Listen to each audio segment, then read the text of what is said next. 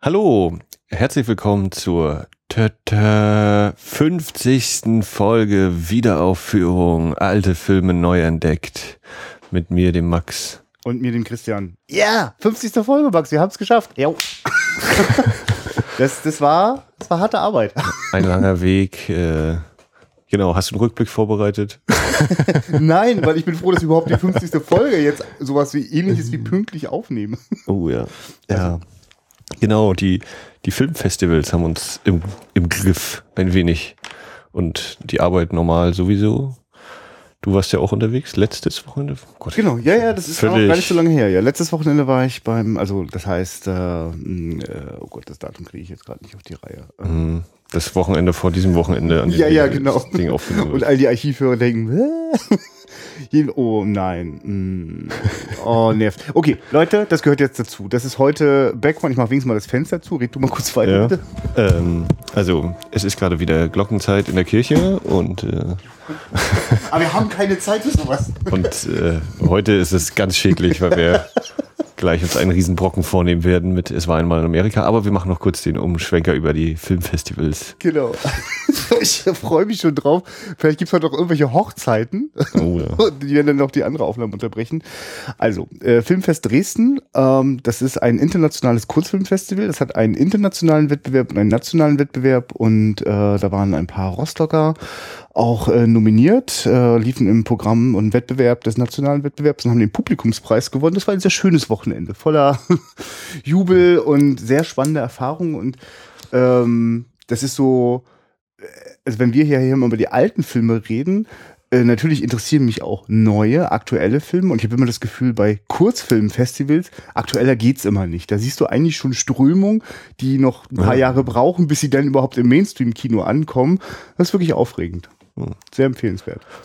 Ja, und dieses Wochenende ist hier in Rostock das Fisch-Festival im Stadthafen, wo auch der junge deutsche Film äh, im Zentrum steht und wo ich auch ein bisschen anmoderiert habe und natürlich den, den Vorführer gemacht habe, ganz normal. Und ja, dementsprechend äh, nehmen wir quasi die letzte Chance wahr, um den Termin zur Veröffentlichung irgendwie hinzukriegen.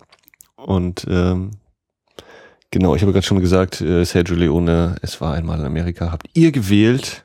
Ihr allein seid schuld, dass wir den jetzt gucken. 250 Minuten. Ich danke euch. Es sind 251, glaube ich. Wollen wir da jetzt genau bleiben? Ja. Wir haben ja das Vergnügen, das äh, in den 24 Bildern äh, der Original-Kinofassung zu sehen. Ähm, nee, äh, das ist jetzt die dezent extended angeblich Director's Cut, aber der soll ja eigentlich noch länger sein und es wurden nur ein paar Szenen und ich habe ja wahrscheinlich Gefühl, nachher es gibt noch. den quasi so nicht genau. irgendwie. Also es gibt ihn mit Sicherheit, also es, es hat ihn gegeben, aber Sergio Leone hatte äh, also der, der Verleih war das Problem. Also ich habe vor kurzem nochmal ins in, in so, ein, so, ein, so ein Making-of-Schnitzel reingeschaut und äh, der Produzent selber, der Arnold Milchen, der hat auch äh, Der hat den äh, produziert? Ja, krass, ne? Ja, ja, der war ein ganz okay. junger Spund, als den, er damals ich auf. Ich wollte sagen, den habe ich so irgendwie auf, auf Michael Mann, so ein paar Kooperationen. Ja, ja, ist ein hochinteressanter Produzent. Krass. Also äh, das lohnt sich da mal bei der IMDb nachzuschauen bei dem. Ei, ei, ei. Und äh, genau, der war selber auch alles andere als glücklich, weil ich weiß gar nicht, wir können vielleicht, lass uns vielleicht sogar nach dem Film mal reinsteigen. Ich finde es sehr spannend, was die gemacht haben, um den Film zu kürzen. Also, und ich bin persönlich super aufgeregt, jetzt eine lange Fassung, also eine verlängerte Fassung zu sehen, äh, weil ich kenne die vier Stunden, knapp vier Stunden Fassung, äh, die kenne ich ziemlich gut. Also ich wollte gerade sagen, in- und auswendig, da bin ich jetzt mal vorsichtig, aber. Aha, ja, sprich weiter. nee, aber also, das ist so. äh, also für mich ist das, äh, äh, also ich finde, das ist nahezu der perfekte Film. So, also ich finde, der Film äh, erarbeitet sich seine seine Lauflänge. Der so, das war die verdient. Folge für heute. Dann haben wir gesagt. wir haben ihn gefunden. Dürfen nicht zu weit reingehen. Also ja, ich habe den, glaube ich, ja. bisher ein oder zweimal gesehen. Und ich weiß gar nicht, ob ich ihn schon im Original gesehen habe. Also, oh, spannend. Ja, Wobei der auch eine tolle, also ich bin mit dieser deutschen Synchro zum Beispiel jo, so krass äh, groß geworden, dass so ähnlich wie Indiana Jones, dass mir das also quasi fast schon immer fehlt, wenn ich nicht die deutsche mhm. Synchro höre, obwohl, also ich mittlerweile kann ich das gar nicht mehr und ich freue mich aufs Original. Ich weiß gar nicht sogar, ist das nicht sogar eine neu synchronisierte Fassung wegen neuer Irgendwie Ton? sowas war auch nochmal, ne? Naja. Glaub, das Kindheitserlebnis ist vorbei. Jetzt sind wir erwachsen und schauen uns dann auch die erwachsene Fassung an. Ja. Ähm, ich wollte nur kurz vorher noch reinschmeißen. Äh, vielen Dank für das fleißige Flattern. Äh, ich muss äh, dir freudig recht geben. Ähm, der Max hat mich immer mal vorgeschlagen, du lass uns das vielleicht mal äh, ein Flatter-Button pro Folge und nicht so jeder, so kriegt jeder einen so. Das war ja mal so von wegen die totale Gerechtigkeit und es halt nicht wahnsinnig viel passiert. Und äh, jetzt haben wir einen äh, einzelnen Wiederaufführungs-Flatter-Button pro Folge, äh, den ihr klicken könnt. Wenn ihr uns einzeln flattern wollt, dann habt ihr immer noch die Teamseite auf unserer Homepage, da geht das dann noch einzeln für jeden. Aber äh, das ist jetzt schon sechsmal passiert. Das ist eine dramatische Steigerung der Flatter-Einnahmen. Also wir, wir senden heute auch live aus äh, der Spa-Ecke des Hotels Hilton. ja, ja, genau. Ja. Also ähm, wir haben von Jacker, Logenzuschlag, Wope, Leuchti und Privatsprache jeweils äh, einen Flatter-Klick bekommen.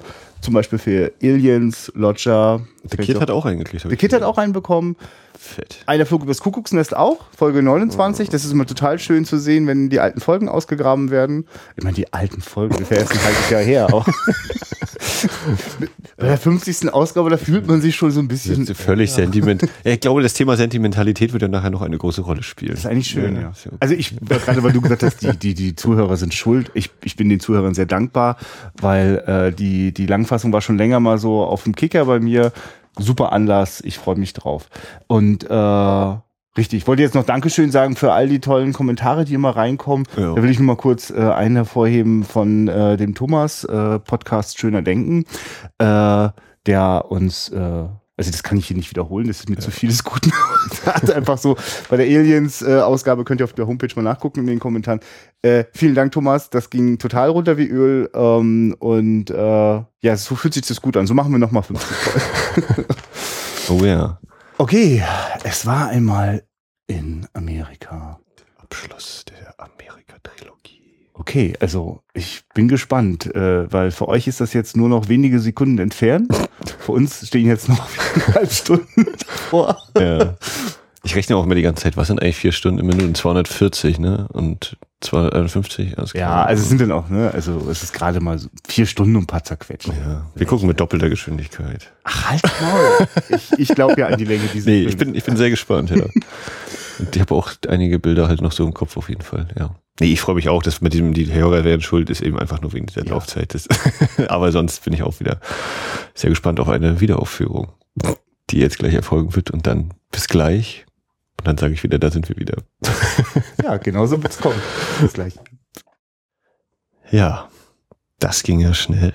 Vier Stunden und zehn, elf Minuten. Puh.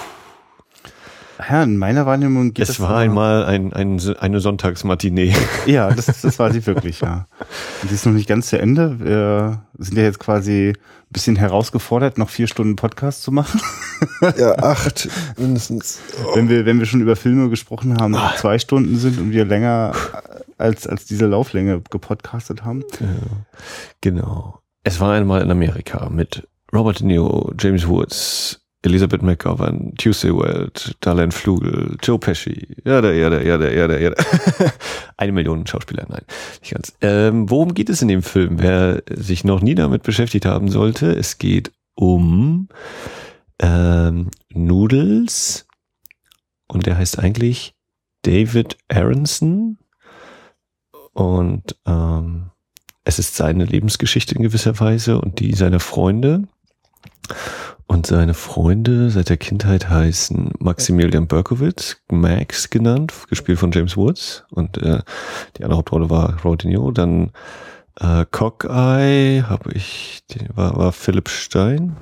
Ja, den Namen habe ich mir jetzt nicht gemerkt, aber Cockeye weiß ich. Cockeye äh, und den Schauspieler habe ich auch schon wieder so halb Das war William Forsythe. Okay. Und äh, Philipp Stein.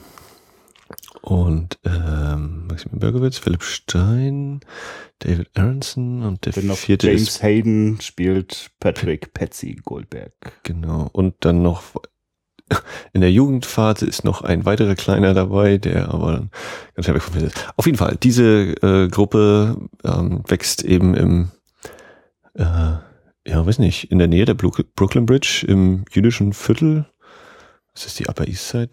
Ich kenne mich oben nicht aus, merke ich gerade in New York. Wachsen in New York auf, äh, Anfang äh, des 20. Jahrhunderts und werden schnell äh, semi- bis äh, Profikriminell. Und ähm, ja, der Film beginnt eigentlich damit, dass nach Robert De Niros Charakter gesucht wird von irgendwelchen Leuten. Und er soll irgendwie eine ganz schön gemeine Ratte sein, die seine Freunde verpfeift. Und ganz genau erfahren wir es aber noch nicht. Und zusammen mit einem gealterten Robert De Niro im Jahre 1968 begeben wir uns dann auf die Suche, was denn damals eigentlich passiert ist und wer das Geld von der Gruppe genommen hat, das eigentlich keiner hätte nehmen dürfen und wer ist dieser mysteriöse Senator Bailey? Denn damals sind doch alle Freunde umgekommen bei diesem einen geplanten letzten Ding, das sie drehen wollten, bei dem Noodles nicht mehr mitmachen wollte. 1968 ist das ja, also quasi die Gegenwart des Films. Genau, ist ja einmal dann äh, eingeblendet bei dem TV-Mitschnitt ah, ja, okay. 10. November 68. Ja. Und äh, die davor Zeit mit dem normalen Robert De Niro, nicht dem alters angepinselten, das ist 33, mhm. man müsste so drei, oder bis 33, weil ja 33 auf den Grabstein steht, also da erwischt sie anderen dann. Ähm, ja. Äh, ein Film, der erstaunlich äh, äh, flüssig so durch, durch die Zeitebenen geht. Also der war auch keine, also der sozusagen solche Zeitinformationen wirklich nebenbei liefert. Äh, und erst ist so ein, so ein gefühltes ähm, Zeitempfinden. Das hat auch viel damit zu tun, dass der Film sehr stark aus der Perspektive von äh, Robert De Niros Figur Noodles äh, inszeniert und, und, und erzählt wird. Und ja, es ist halt wirklich so ein sich erinnern, ne? Also es gibt ja durchaus auch so die Klammer, äh, dass viel auch äh, in seinem Kopf so durch, durch, durch einen Opiumrausch so einmal wieder so durchgespült wird und vor seinem inneren Auge abläuft. Ähm, äh, Finde ich, also gerade so die ersten ein, zwei Stunden sind da ja sehr, also ja alles ja so über vier Stunden Laufzeit gibt's da so ganz eigene dramaturgische äh, äh Regeln. Mm, ich finde das wirklich total faszinierend, weil mh, ganz viel hat ja auch mal damit zu tun, dass die Figur immer irgendwo ankommt, wo schon was vorbei ist oder wo mal was war. Also mhm. die Orte sind schon von Anfang an total aufgeladen. Äh, oft wissen wir noch gar nicht genau, warum das so ist, aber dank der wirklich außerordentlichen Kameraarbeit äh, und der wahnsinnigen Ausstattung äh, ist, also genau, es gibt einfach keine zufälligen Orte. Also jeder jeder Gang über eine Straße, jedes Ankommen bei irgendeiner Hintergasse irgendwie ist sofort ein also er zieht sofort äh, die, die Geschichte seines Lebens und das einer eines ganzen Landes ja eigentlich fast schon so. Genau, es ist ja, hatten wir glaube ich ganz am Anfang kurz einmal gesagt, eben die, der Abschluss von Leones Amerika-Trilogie mit Serra una volta il Veste, spiel mir das Lied vom Tod, dieser behinderte deutsche Titel. Dann gefolgt von der Todesmelodie, den ich bisher auch immer noch nicht gesehen habe. Ach, du kennst, das, äh, das fehlt mir, Testa. dieser äh, Zwischenteil und dann eben das letzte kurze Stück. Ja. Once Upon a Time in America. Ach, Gyula Tester, das, das könnte man sich mal vornehmen, damit wir das mal komplettieren. So. Oh. Oder vielleicht einfach die Amerika-Trilogie rückwärts äh, aufrollen, mal schauen. Also weil der ist wirklich, finde ich, sehr sehenswert. Ja. Ich mag ja auch den Rod Steiger total gerne äh, und James Coburn sowieso. Äh, Genau, und äh, weil wir beim Film bleiben wollten, bevor wir, wir noch, wir können noch abschweifen, bei diesem kurzen Film. Äh, genau, eigentlich also ich muss jetzt natürlich den Mittelteil rausnehmen, aber es wird eben die Geschichte von Amerika ja erzählt, wie du gerade sagst, oder die ja. Geschichte äh, der Besiedlung Amerikas durch Europäer, um das vielleicht mal so ein bisschen einzugrenzen, im Sinne von ja. Äh, das in Anführungszeichen moderne Amerika. Ja, und was, was so, was so durch die Prohibition, wie, wie, was ja wirklich wie so eine ähm, was nicht, wie so ein, wie so ein Brandmittel äh, für, für, die, für die organisierte Kriminalität gewirkt hat.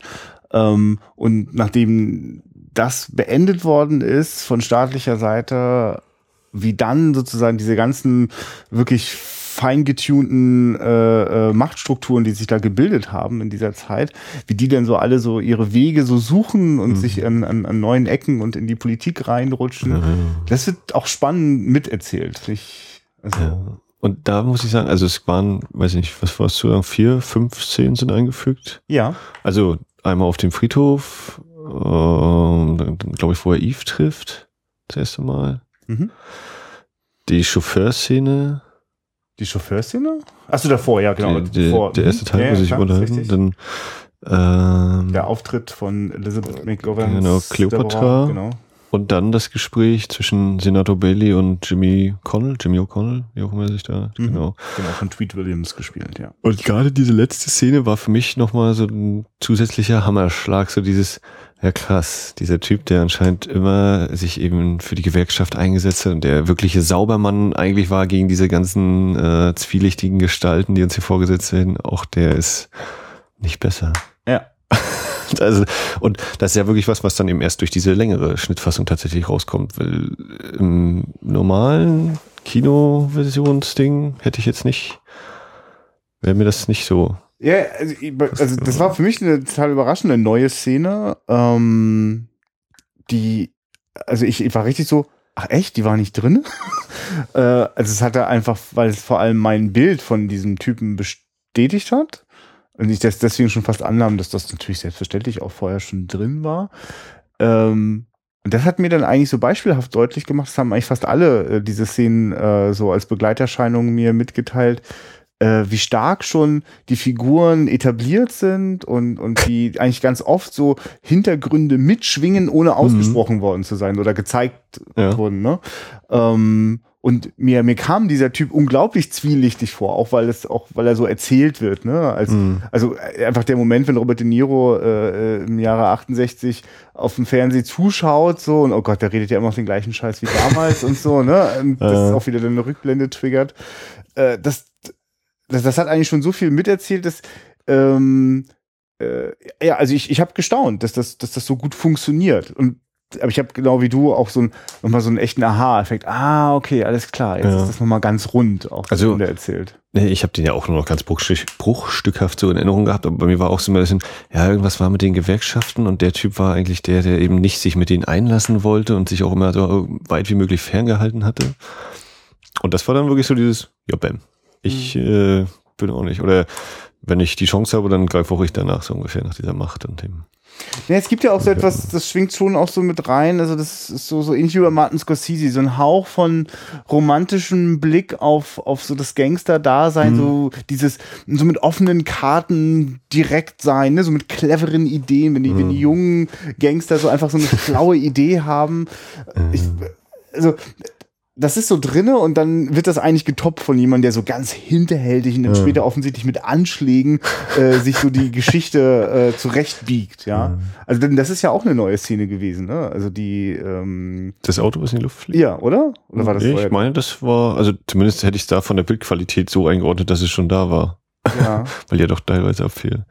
Meine, ja, das war zumindest eine Szene, die mich jetzt überrascht hatte, die ich so nicht mehr in Erinnerung hatte. Mhm. Vor allem nicht, das, das war definitiv eingefügt, also das, also das kann man vielleicht mal kurz sagen, also die, äh, äh, die, die längere Fassung bedeutet wirklich, dass einfach komplette Szenen eingefügt worden sind. Da ist jetzt nicht irgendwie, dass so eine Szene plötzlich nochmal ein paar Schnipsel länger hat, sondern es mhm. gibt komplette neue Blöcke.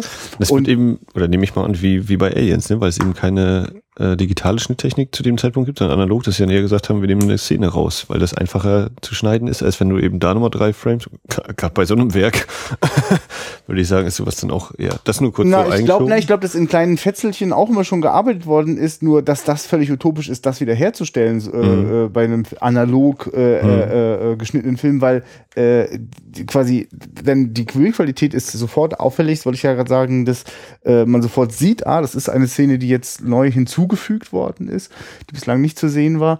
Äh, die ist einfach in der Bildqualität, also es ist ein flaueres Bild. Äh, Kontrast ist. Genau. Manchmal bricht der Kontrast total zusammen oder es ist matschig aber es ist irgendwie, ich mag das irgendwie auch, weil, also damit ist auch irgendwie so klar hier, also für mich als jemand, der das andere auch so gut kennt, sind das so ganz eindeutige Momente von, hier hätten wir jetzt noch was hinzuzufügen, aber es ist auch nur, mh, mm, also es schummelt sich nicht rein. Es ist eindeutig mhm, da. Ja. Und das ist, und der Moment ist zum Beispiel, wenn die äh, mit dem Auto äh, ins Wasser äh, fahren, danach dieses, äh, wenn die dort im Wasser sind und wie dieser Greifarm, das war vorher auch nicht da. Also ich kenne das jedenfalls nicht. Weil das geht ja vom Greifarm auch über äh, in, äh, äh in diese Müllwagenszene. Ich meine, es wäre natürlich krass, wenn genau das jetzt äh, doch genau so war. Für mich war das, fühlte sich das auch sehr neu an. Das, das hatte ich irgendwie. Vielleicht ist das aber auch eins von diesen Szenen, die hm, die, die ja besonders stark zu diesem Mysterium gehören, das die ganze Zeit in diesem Film gepflegt wird und wo man das nicht so richtig einordnen mhm. kann. Also, ich habe die ganze Zeit gedacht, bei diesem, bei, wenn sie ins Wasser fahren, ja, und jetzt kommt er doch gleich hoch und sagt zu ihm, was wärst du nur ohne mich, als Umkehrung dieser Szene von vorhin, wo sie halt die, ja. diese Ballondinger hatten, aber nö, war halt so, pff, den Film kann man auch immer wieder neu entdecken. ja. ja. Ähm, genau, eingefügte Szenen. Äh, Schießloch. ja, das äh, kann man ein bisschen dran rumschnippeln. ähm. Ich muss das jetzt nachgucken. Ich gucke das ja, jetzt nach. Äh, okay. Äh, was? Hm, welche Schnittberichte? Ja, ja. Ähm, oh, ja, für mich war bei den Frauenfiguren äh, eine sehr interessante Sache mit äh, Tuesday Wild und Darlene Flügel, Flugel, wie auch immer sie nur. Ich meine, sie wurde da jetzt falsch geschrieben mit EU statt UE, hm.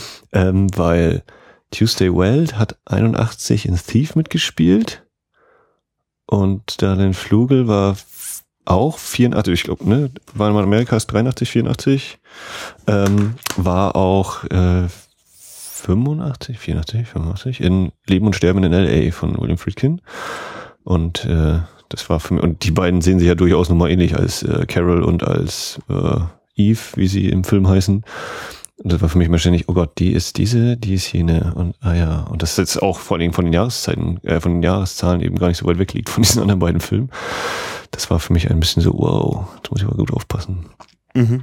Äh. Also ich hatte bei, bei dieser Frau, du hattest also ihren Schauspielernamen, äh, Diane Flügel gesagt, das dachte ich, äh, Eve, noch nie gesehen. Eve. Hm. Also die Figur Eve. Hm? Und sie heißt Diane Flügel, ne? Richtig? Darlene. Ach, Darlene. Darlane Flügel. Ja äh, war ich auch kurz am gucken und äh, dann sah ich nur ein äh, Szenenfoto aus äh, To Live and Die in L.A., äh, wo sie da auf äh, dem Schoß von dem Typen sitzen. Ach ja, stimmt, krass. Ja. Ähm, aus irgendwelchen Gründen habe ich übrigens immer gedacht, dass die Gegenwart, was natürlich totaler Quatsch ist von den Jahren her, aber ich dachte immer, die Gegenwart wären irgendwie die 80er äh, in äh, ja, ne? weil, weil dieser Moment, wenn die, wenn, wenn, wenn Robert De Niro das erste, also gibt's ja diesen Moment, äh, er, er flüchtet äh, in den in den 30ern vor seinem Bahnhof. Genau, auf die, genau, nimmt den nächstbesten Bus nach Buffalo und Dollar 20. Und dann schneiden wir äh, direkt äh, 30 Jahre später mindestens.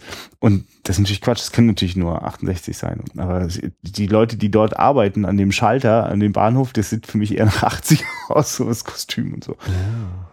Ich habe das jetzt nochmal gerade nachgeguckt. Äh, ja, es ist tatsächlich so, das ist komplett die Szene äh, ab dem Moment, wo das Auto reingestürzt ist und die dort wieder auftauchen, ist äh, komplett äh, ja. neu hinzugefügt und dann auch wirklich diese Überblendung bis hin zu dem explodierenden Auto. Und das ist direkt vor, vor dem Long Island Anwesen von von von. Ja, genau. Der Wagen kommt ja da raus. Bailey, genau.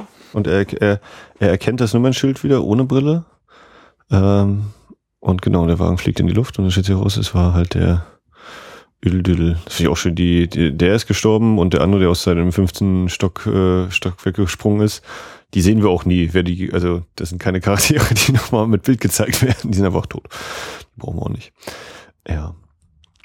Ja, ähm, was du eigentlich vorhin angesprochen hast, ist hier mit Martin Scorsese und dieses, dieser ähm, verklärende, vielleicht auch ein bisschen romantische Blick auf mhm. dieses äh, Gangstermilieu. Also ich glaube, was auf jeden Fall eine große Faszination ausmacht, ist einmal diese verboten gute Musik äh, die das eben so, oh ja, irgendwie ist das doch schön. Und auch, weil es eben so eine Kinder oder die heranwachsen sind, ist so diese Freundschaft und irgendwie jeder, der jetzt nicht gerade äh, nur in den eigenen vier Wänden aufgewachsen ist oder eben als Einzelkind total verwöhnt worden ist, der kennt das irgendwie, dass man eben draußen mit seinen Kuppels abhängt und mhm. irgendwie auch mal nicht ganz so äh, bewundernswerten Blödsinn natürlich macht. Man als Kind, man probiert sich aus und ähm, ja, und eigentlich, ne, wenn man jetzt Alkohol schmuggelt, ist es ja vielleicht auch nicht so, dass es da gleich direkt um Leben und Tod geht. Klar, man fängt sich mal eine und es ist schon brutal und alles, aber es ist eben noch, äh, es ist auch nicht nett, aber es ist eben noch vor dieser, wir bringen uns gegenseitig Umstufe. Und das ist ja wirklich dann auch nochmal so ein, so ein Knackpunkt auch im Film, logischerweise, dass da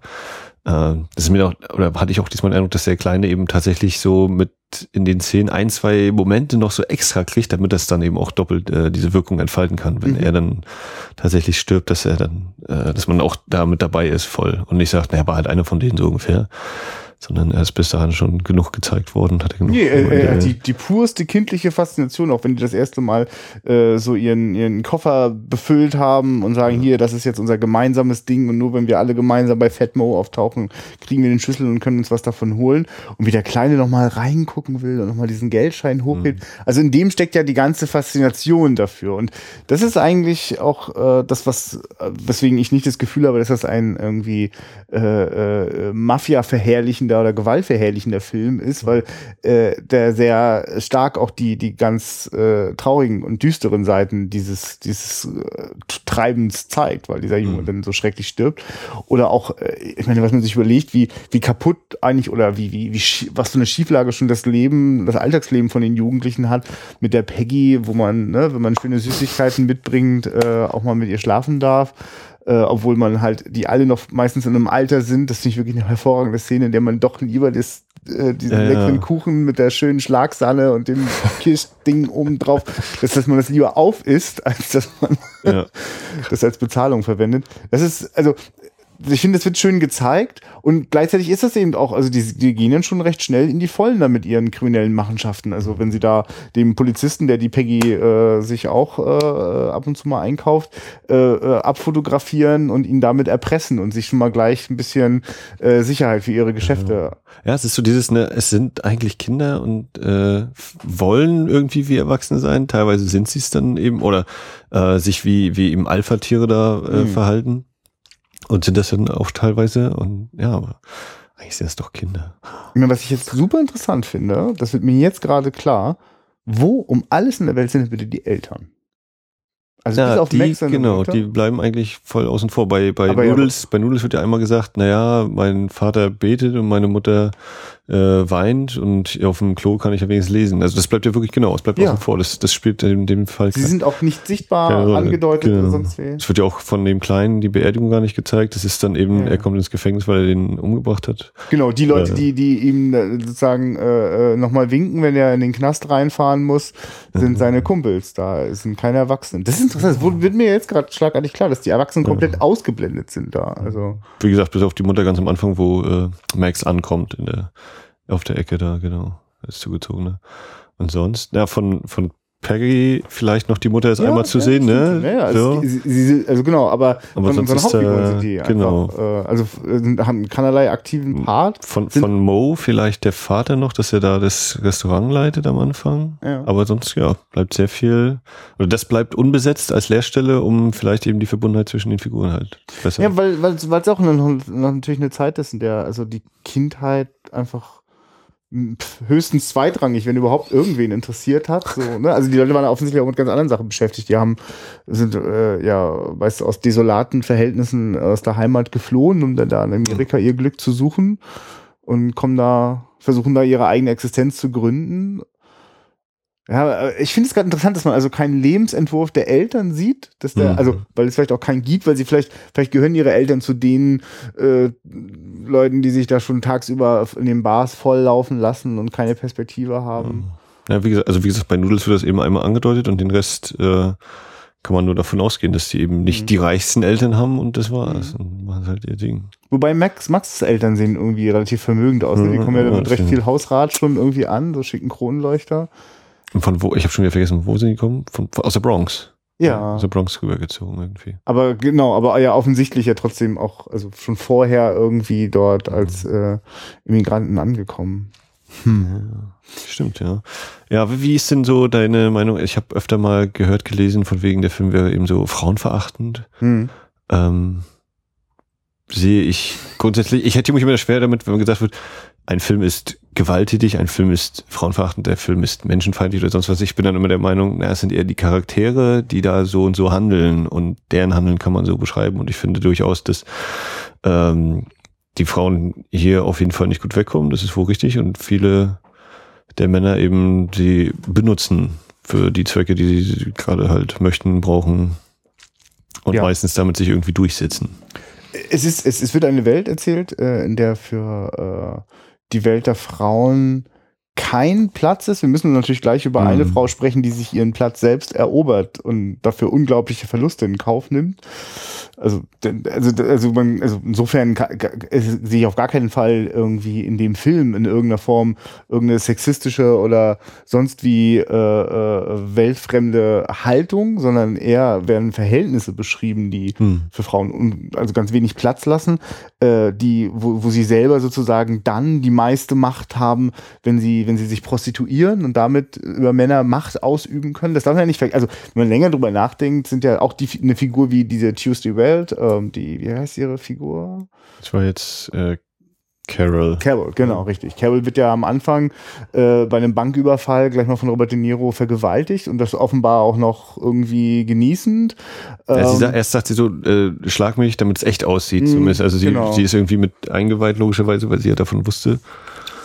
Und aber Später ist sie eine Prostituierte und später dann die Geliebte von äh, äh James Woods äh, Figur, äh, und, und damit sozusagen, und, und, und ganz schlussendlich ist sie dann äh, die entscheidende Manipulatorin äh, von, von Noodles, die also dafür sorgt, dass äh, Noodles seinen Freund Max äh, verrät, in, in, in bester Absicht und eigentlich ist er damit nur Teil eines größeren Plans, den sich Max da ausgedacht hat. Ja, frage ich mich, äh, ne, wie, wie rum deutest du das letztlich? Also hat sie in seinem Sinne Noodles darauf eingeredet oder war es auch, weil sie das wirklich vielleicht selbst so wollte, weil sie denkt, naja, der Max ist so oder hat Max ihr auch diesen Floh einfach ins Ohr gesetzt, damit er das alles so kriegen kann, wie er das wollte oder, also das wird, finde ich, äh, hängt das komplett davon ab, wie sehr man den Figuren Glauben schenkt. Also in dem speziellen Fall ist es ja der Dialog vor der Bank mit äh, Noodles und, mhm.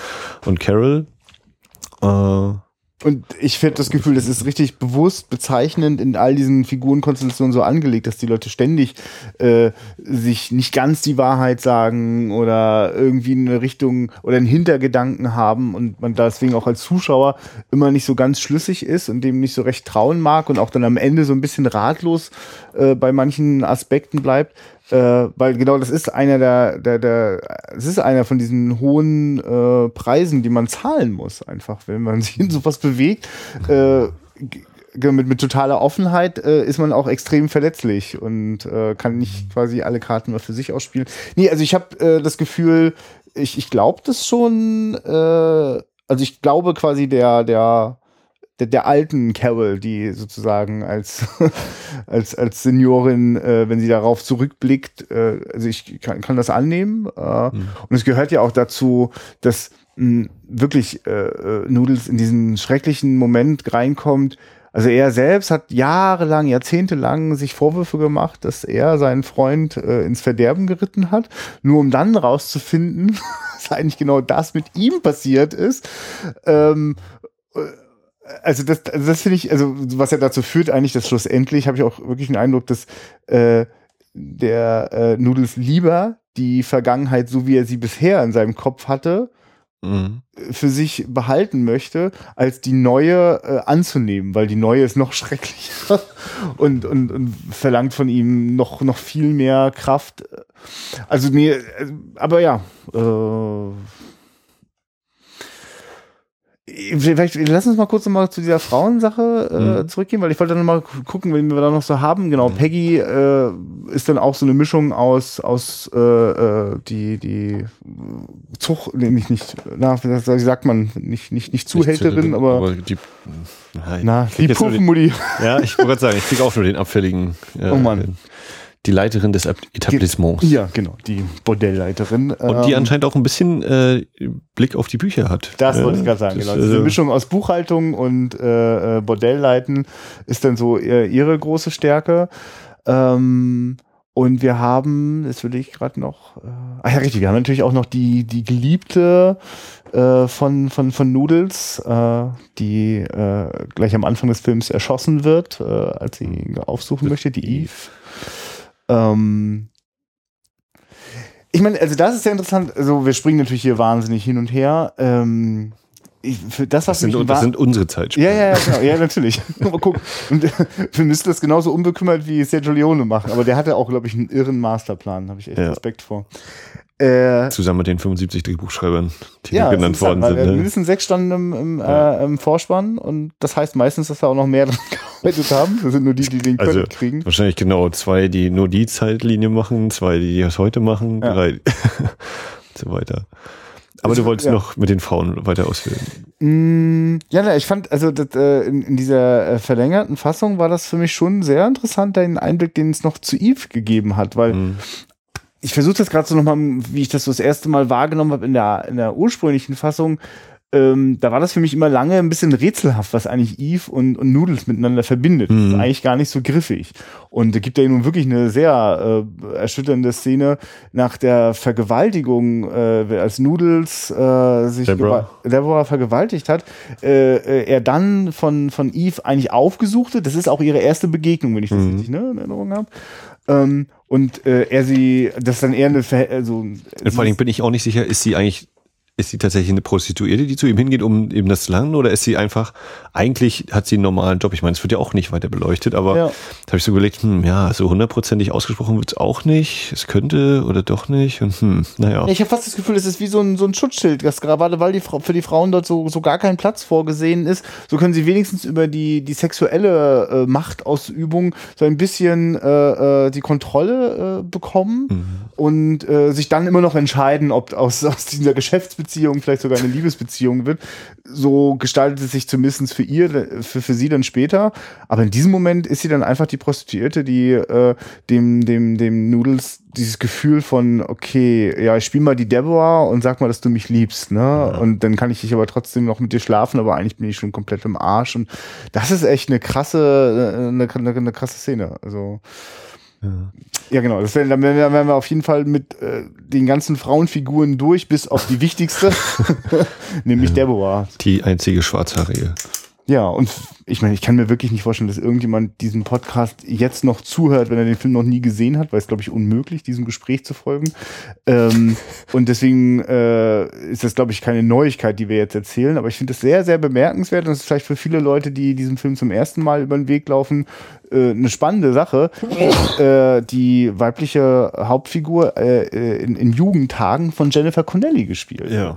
Ich habe die ganze Zeit gedacht, oh, die kennst du irgendwoher, aber. Hm. Das war dir nicht gar nicht klar mehr so richtig, ja? Nee, also es, es war mir vorher überhaupt nicht bewusst. Ach so. Und dann habe ich so beim Gucken gedacht, ja, hast du irgendwo mal gesehen. Ja, ja. Aber wo? Wahrscheinlich in diesem Film. Aber anderswo auch. auch.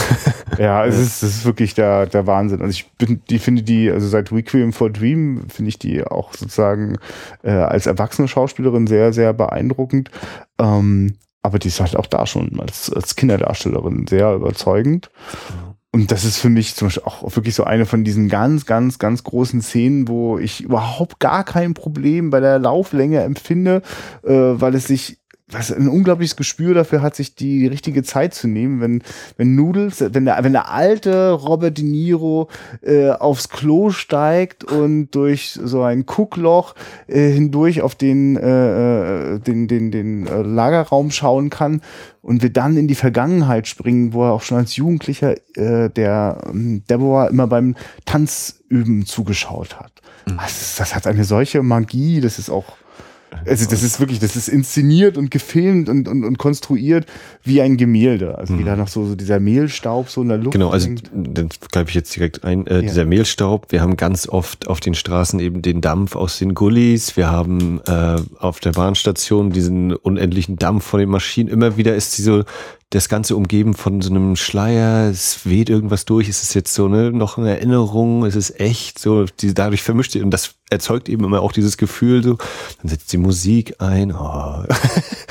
also es war ja schon geil, das live zu hören, eben wie gesagt vor ein paar Monaten bei ja. Morricone Konzert, aber dieses Zusammenspiel und dann ist es immer mal intra- und extra-diegetisch, also die Figuren spielen selber eben, hier äh, Cockeye ist es ja, der immer die Panflöte spielt mhm. und dann ist es aber auch wieder eingespielte Musik und diese Vermischung und ähm, weil du eben sagst, inszenieren, also das ist ja eigentlich teilweise ein Stummfilm. Ne? Mhm. Was da auch genau. erzählt wird, die, wir sehen Dialoge ohne sie, oder wir sehen, wie Menschen sprechen, ohne dass wir es hören. Hier Inaudible Dialogue, immer schöner Untertitel. Äh, und es erzählt sich eben über Bilder und Musik und ab und zu gibt's natürlich dann nochmal diese Expositionssätze und sowas, aber äh, der funktioniert auch über weite Strecken, ohne dass gesprochen oder dass wir hören, was da gesprochen wird. Das ist eben ganz groß. Das kurz so. Nee, äh, also man könnte darüber wirklich, äh, also wir könnten, also solche Szenen wie äh, äh, Deborah übt das Tanzen äh, sind also ganz, ganz, ganz pures Kino. Ich, ich äh, habe vor, auch so während ich den Film geguckt habe, so gedacht, es ist wirklich bei Sergio Leone, es ist das Kino der Blicke. Ja, also es mhm. wird, und genau, es ist ja auch gerade die, die Großaufnahme der Augen. Das wirklich, äh, das, das förmlich besessen ist Leone davon, äh, äh, Augen in, in, in Großaufnahme, bildfüllend äh, zu zeigen und dann mit dem subjektiven Blick auf die Dinge, die, und dieser subjektive Blick ist immer wirklich auch noch maximal eingefärbt durch entweder Nostalgie oder Melancholie und äh, jemand wie Ennio Morricone zu haben, der ständig wirklich aus den Vollen schöpft, das ist Wahnsinn. Dazu muss man wissen, dass äh, Sergio Leone ganz oft so gearbeitet, auch bei diesem Film, äh, dass er sich von Ennio Morricone einen großen Teil des Soundtracks schon hat fertig schreiben und, und, und, und äh, äh, auch, auch äh, also er hatte fertige Audiostücke am Set, die er dort einspielen konnte. Deswegen war das ihm möglich, dass da einer auf der Panflöte schon das Thema mhm. spielt. Wie, wie war allgemein dein Eindruck? Wurde komplett nachvertont oder war gar nicht nachvertont? Oder ich habe sogar das Gefühl, nahezu komplett, weil die Szenen, die eingefügt sind, die Szene äh, mit Louis Fletcher äh, mhm. bei dem Friedhof, da ist das der, der O-Sound so unfassbar schlecht, also mit mhm. so krassen Hintergrundgeräuschen. Gefühl, die haben schon immer beim Drehen fast drauf geschissen, mhm. weil sie wussten, sie synchronisieren drüber. Genau, also ich meine, Sergio Leone kam ja in Italien, war das sowieso, glaube ich, ziemlich Usus, dass da einfach jeder seine Sprache gesprochen hat, gerade wenn sie ausländische Schauspieler mit hatten. Ne? In seinen Filmen ja oft die Italiener äh, und Amerikaner. Handvoll Dollar und so, genau. Und ähm, gerade was dann so die Schrittgeräusche angeht, äh, hatte ich dann so oft, ja, es klingt wie so in diesen deutschen Filmen, wo du auch immer das Gefühl hast, ja, da hat jetzt einer nochmal hier zwei Pferdehufe genommen und über den Tisch geklackert und dann diesen Ton eingefügt, wenn er da lang geht. Das war dann bei mir eben schnell so dieses, ja, okay, haben sie anscheinend viel eben nochmal gesprochen. Ich habe das Gefühl, es hat so einen, für mich ergibt das so, also ich kann das bei diesem Film, also ich, ich sofort so ein Begriff wie, das ist so hyperrealistisch, ne? Also gerade weil es künstlich ist, äh, aber es ist eben auch, es, es ist eigentlich genauso aufwendig komponiert äh, wie die Musik. Also es gibt ja so Momente, wenn äh, äh, zum Beispiel bei diesem Zeitsprung, die wir sehen, wenn äh, Robert De Niro plötzlich äh, 30 Jahre später wieder an diesem Bahnhof steht, äh, gerade noch haben wir so eine fast akustische Version von Yesterday äh, mhm. gehört und da rein kommt dann genau im richtigen Moment äh, so ein Hupen von einem Zug. Äh, also es hat oft auch so ein ganz spezielles Timing, was man natürlich nur erreicht, indem man äh, das alles im Nachhinein zurechtschiebt. Und äh, ich, also auch zum Beispiel Schlaggeräusche und so, das, das hat, also es ist kein, es ist kein realistischer Film, ganz und gar nicht. Also, aber es ist aber auch kein Film, der irgendwie, ich weiß nicht, wie ich das sagen soll. Also, ich meine, der Film in heißt Once stimmig. Up in a Time in America. Natürlich hat er eine, eine, eine märchenhafte äh, Ebene, so, hm. ja, genau. Es ist, nee, er ist in sich stimmig, es, es ja. fasst zusammen die, die Logik inner, innerhalb in dieser Welt, die da gezeigt wird, glaube ich, passt. Und weil du gerade eben auch sagtest, hier mit dem äh, Zug, der dann hupt und ja. es ist ja schon gigantisch am Anfang dieses Telefon. Mhm. das Telefon anfängt zu klingeln und ich so jetzt, und die, die Szene, es ist überhaupt kein Telefon ansatzweise zu erahnen, wo es sein könnte. Dann wird ein Telefon gezeigt, dann wird der Hörer abgenommen und es klingelt weiter. Und dann kommt äh, eben diese totale Dissonanz, wenn Robert De Niro dann aus seinem Opiumrausch da äh, mhm. gerüttelt wird und total die Tonspur einmal äh, durchdreht. Das ist ja auch schon gleich am Anfang eben diese. Ja, das ist ein schönes Beispiel. Also, also nichts könnte eigentlich, also ohne dass es irgendwie ich, ich bin total äh, beeindruckt davon, wie, also eigentlich wird erzählt, wie, wie stark aus der subjektiven Erinnerung sich all das speist, was wir sehen werden mhm. äh, von Noodles, äh, weil es sind einfach nur die Bruchstücken in dem Moment, die wir zu Gesicht bekommen und alles ist dieser zentrale Moment, als er den Polizisten angerufen hat und deswegen ist es auch das, das Telefon, das die ganze Zeit äh, klingelt, äh, aber es ist, es hat nie so lange geklingelt, aber mhm. es klingelt in seinen Ohren und äh, es verfolgt ihn nicht nur in irgendwelchen Opium Träumen. Es gibt einen Moment, wo äh, er als, als alter Mann von seinem äh, besten Freund Fats Mo äh, gefragt wird, was er denn all die Jahre gemacht hat. Und dann sagt er dann ganz lakonisch drauf, na, ich bin früh zu Bett gegangen. Ja. Was auch meint, stell mir erstens bitte keine weiteren Fragen, denn ich gehe ja früh zu Bett. Und es heißt auch, äh, ich äh, sozusagen, äh, wann immer ich irgendwie dafür sorgen konnte, dass ich mich nicht weiter meinen Gedanken nachhängen musste, äh, ging es mir auch besser. Und deswegen ist es ja auch so ein Riesenschritt für den, doch dorthin zu gehen, weil er eigentlich hätte, also er hat ja 30 Jahre lang erfolgreich offenbar sich irgendwie davon fernhalten können, aber jetzt hat es ihn dann doch gejuckt. Ne? Also es ist er hat so diesen Brief bekommen, er wurde gefunden. Ja, das ist also genau. eine Mischung aus. Ja gut, aber äh, klar, vielleicht war, es, vielleicht war es dieses Unmissverständliche. Es denn? nagt immer an ihm, was da nur eigentlich genau passiert ist und wer denn noch kommen ist, weil er muss sich ja auch irgendwie oder muss er sich gefragt haben, was aus Eve geworden ist? Hat er das überhaupt noch mitbekriegt? Na klar, er, war, er, hat ja, klar er, hat ja, er hat ja Mo besucht. Mo hat ihm das äh, ja gleich gesagt, du brauchst gar nicht zu ihr gehen. Genau, Blödsinn, das weiß er schon. Und also das muss ja so oder so an ihm nagen, dieses, wer ist da jetzt noch hinter einem her? Dann ist eben der, der Koffer, wo Zeitungen drin sind und kein Geld. Äh, genau, ja. Und dann kommt eben dieser Brief verspätet und mit diesem, ja, was hier steht, ist, äh, wir wissen, wo du bist. Komm mhm. doch mal her, wir möchten mit dir sprechen. Und wer ist das? Das steht in dem Brief aber nicht drin. Ja. Nee, äh, was eben dieses Telefon auch nochmal ausmacht, ist wirklich eben dieses äh, ohne äh, Dialog erzählen. Mhm. Ne? Das, das trotzdem sich zu einem Sinn äh, zusammenfügt, was da gezeigt wird. Ja. Der ist schon krass, wenn, wenn äh, zum Beispiel da im, im, im strömenden Regen das Telefon ringelt unaufhörlich und äh, Robert De Niro schaut so durch die schaulustige Menge hindurch, welche äh, Leichen dort gerade zugedeckt werden. Mhm. Zwei kann er erkennen, die dritte ist verbrannt und entstellt und kann es nicht, nicht wahrnehmen. Wer ist das? Wer könnte das sein? Nimmt einfach an. Es ja, dann werden die, sein. Genau, die, die Namensschildchen werden dran gepappt ja. an die Überschläge. Ach, das ist, also das ist auch so eine Szene, wo ich so, also, wie, wie dort, wie dort eine, eine Atmosphäre äh, entsteht durch, durch, also es sieht unglaublich aufwendig aus. Zu keinem Zeitpunkt, der Film ist in den 80ern gedreht.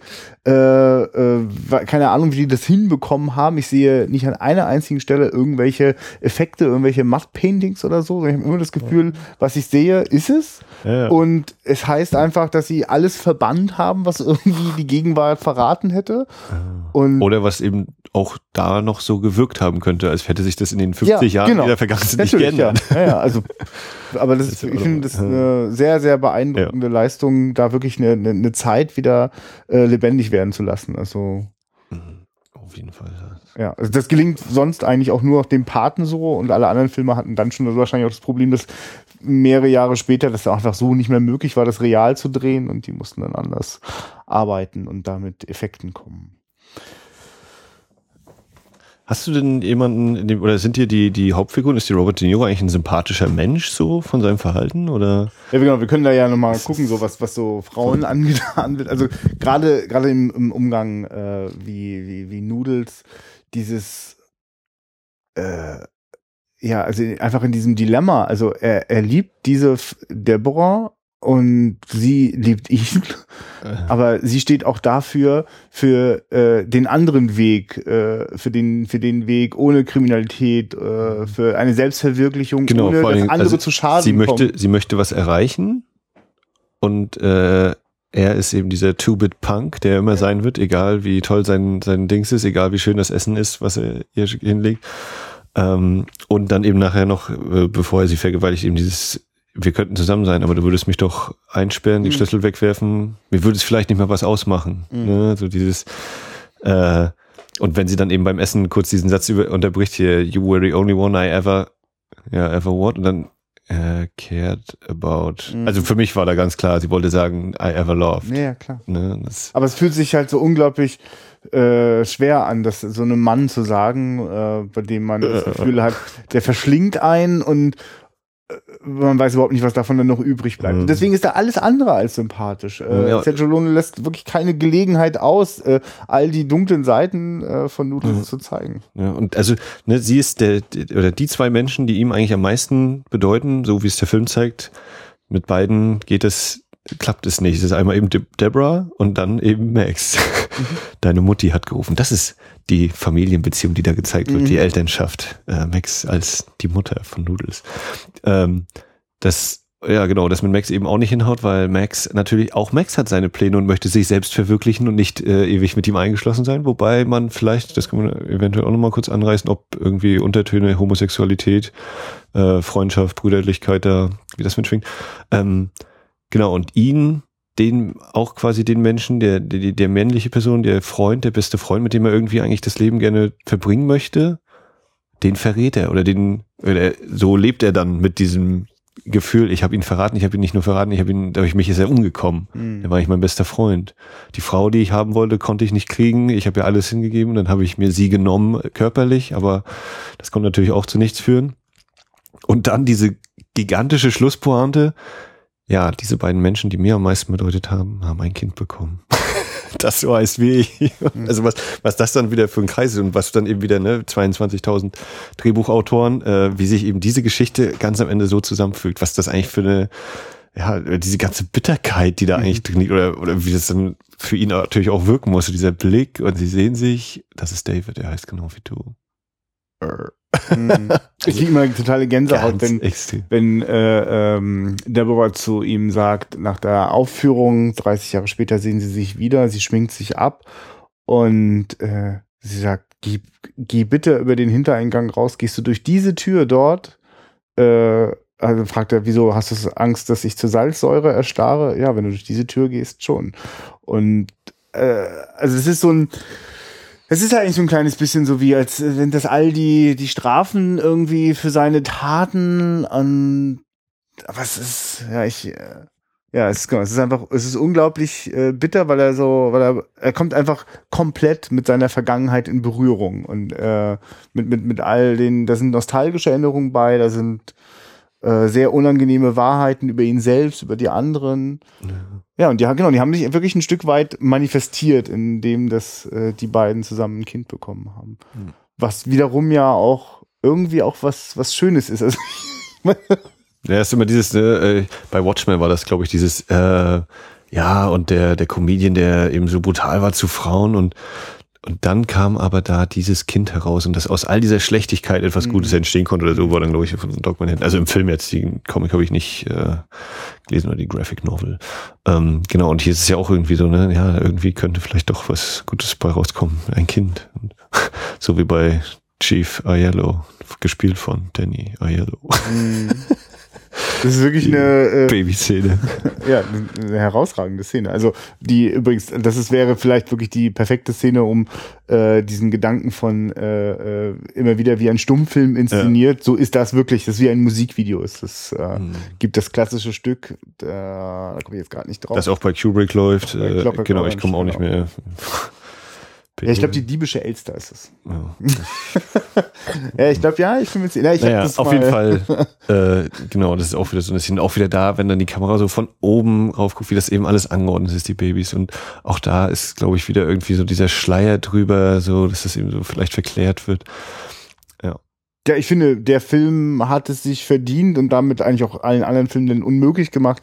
Äh, diese diese Sepia-Tönung äh, ist da. Also und ich finde, dafür Partner, wurde Sepia erfunden. Ja, genau. Ich glaube, der Partner hat sich das schon mal ausgedacht und äh, Sergio Leone durfte dann auch noch mal. Und damit ist jetzt auch Schluss. Und wer das jetzt noch benutzt, der der, muss immer, der wird immer nur mit diesen beiden Filmen ja, in Verbindung gebracht werden. Frevelhaft, das noch mal zu versuchen. So, um meine Frage an dich noch mal auch selbst ja. zu beantworten. Äh, ja, Robert De Niro ist ein unsympathischer Hund. Ne? Er hat ein paar, er hat, oder andersrum, die Faszination geht davon aus, wie ich das eben, oder bei mir oft ist bei Michael Mann-Figuren, die sind auch nicht grundsätzlich sympathisch, aber sie haben eben so einen, so einen bestimmten Kodex, in Anführungszeichen, nach dem sie agieren und stellen dann aber irgendwie doch manchmal fest, ja, irgendwie passt das gar nicht so zusammen mit den Regeln, die ich mir mhm. aufstelle. Das, das muss irgendwie dann mal scheitern oder kaputt gehen und das kann gar nicht klappen.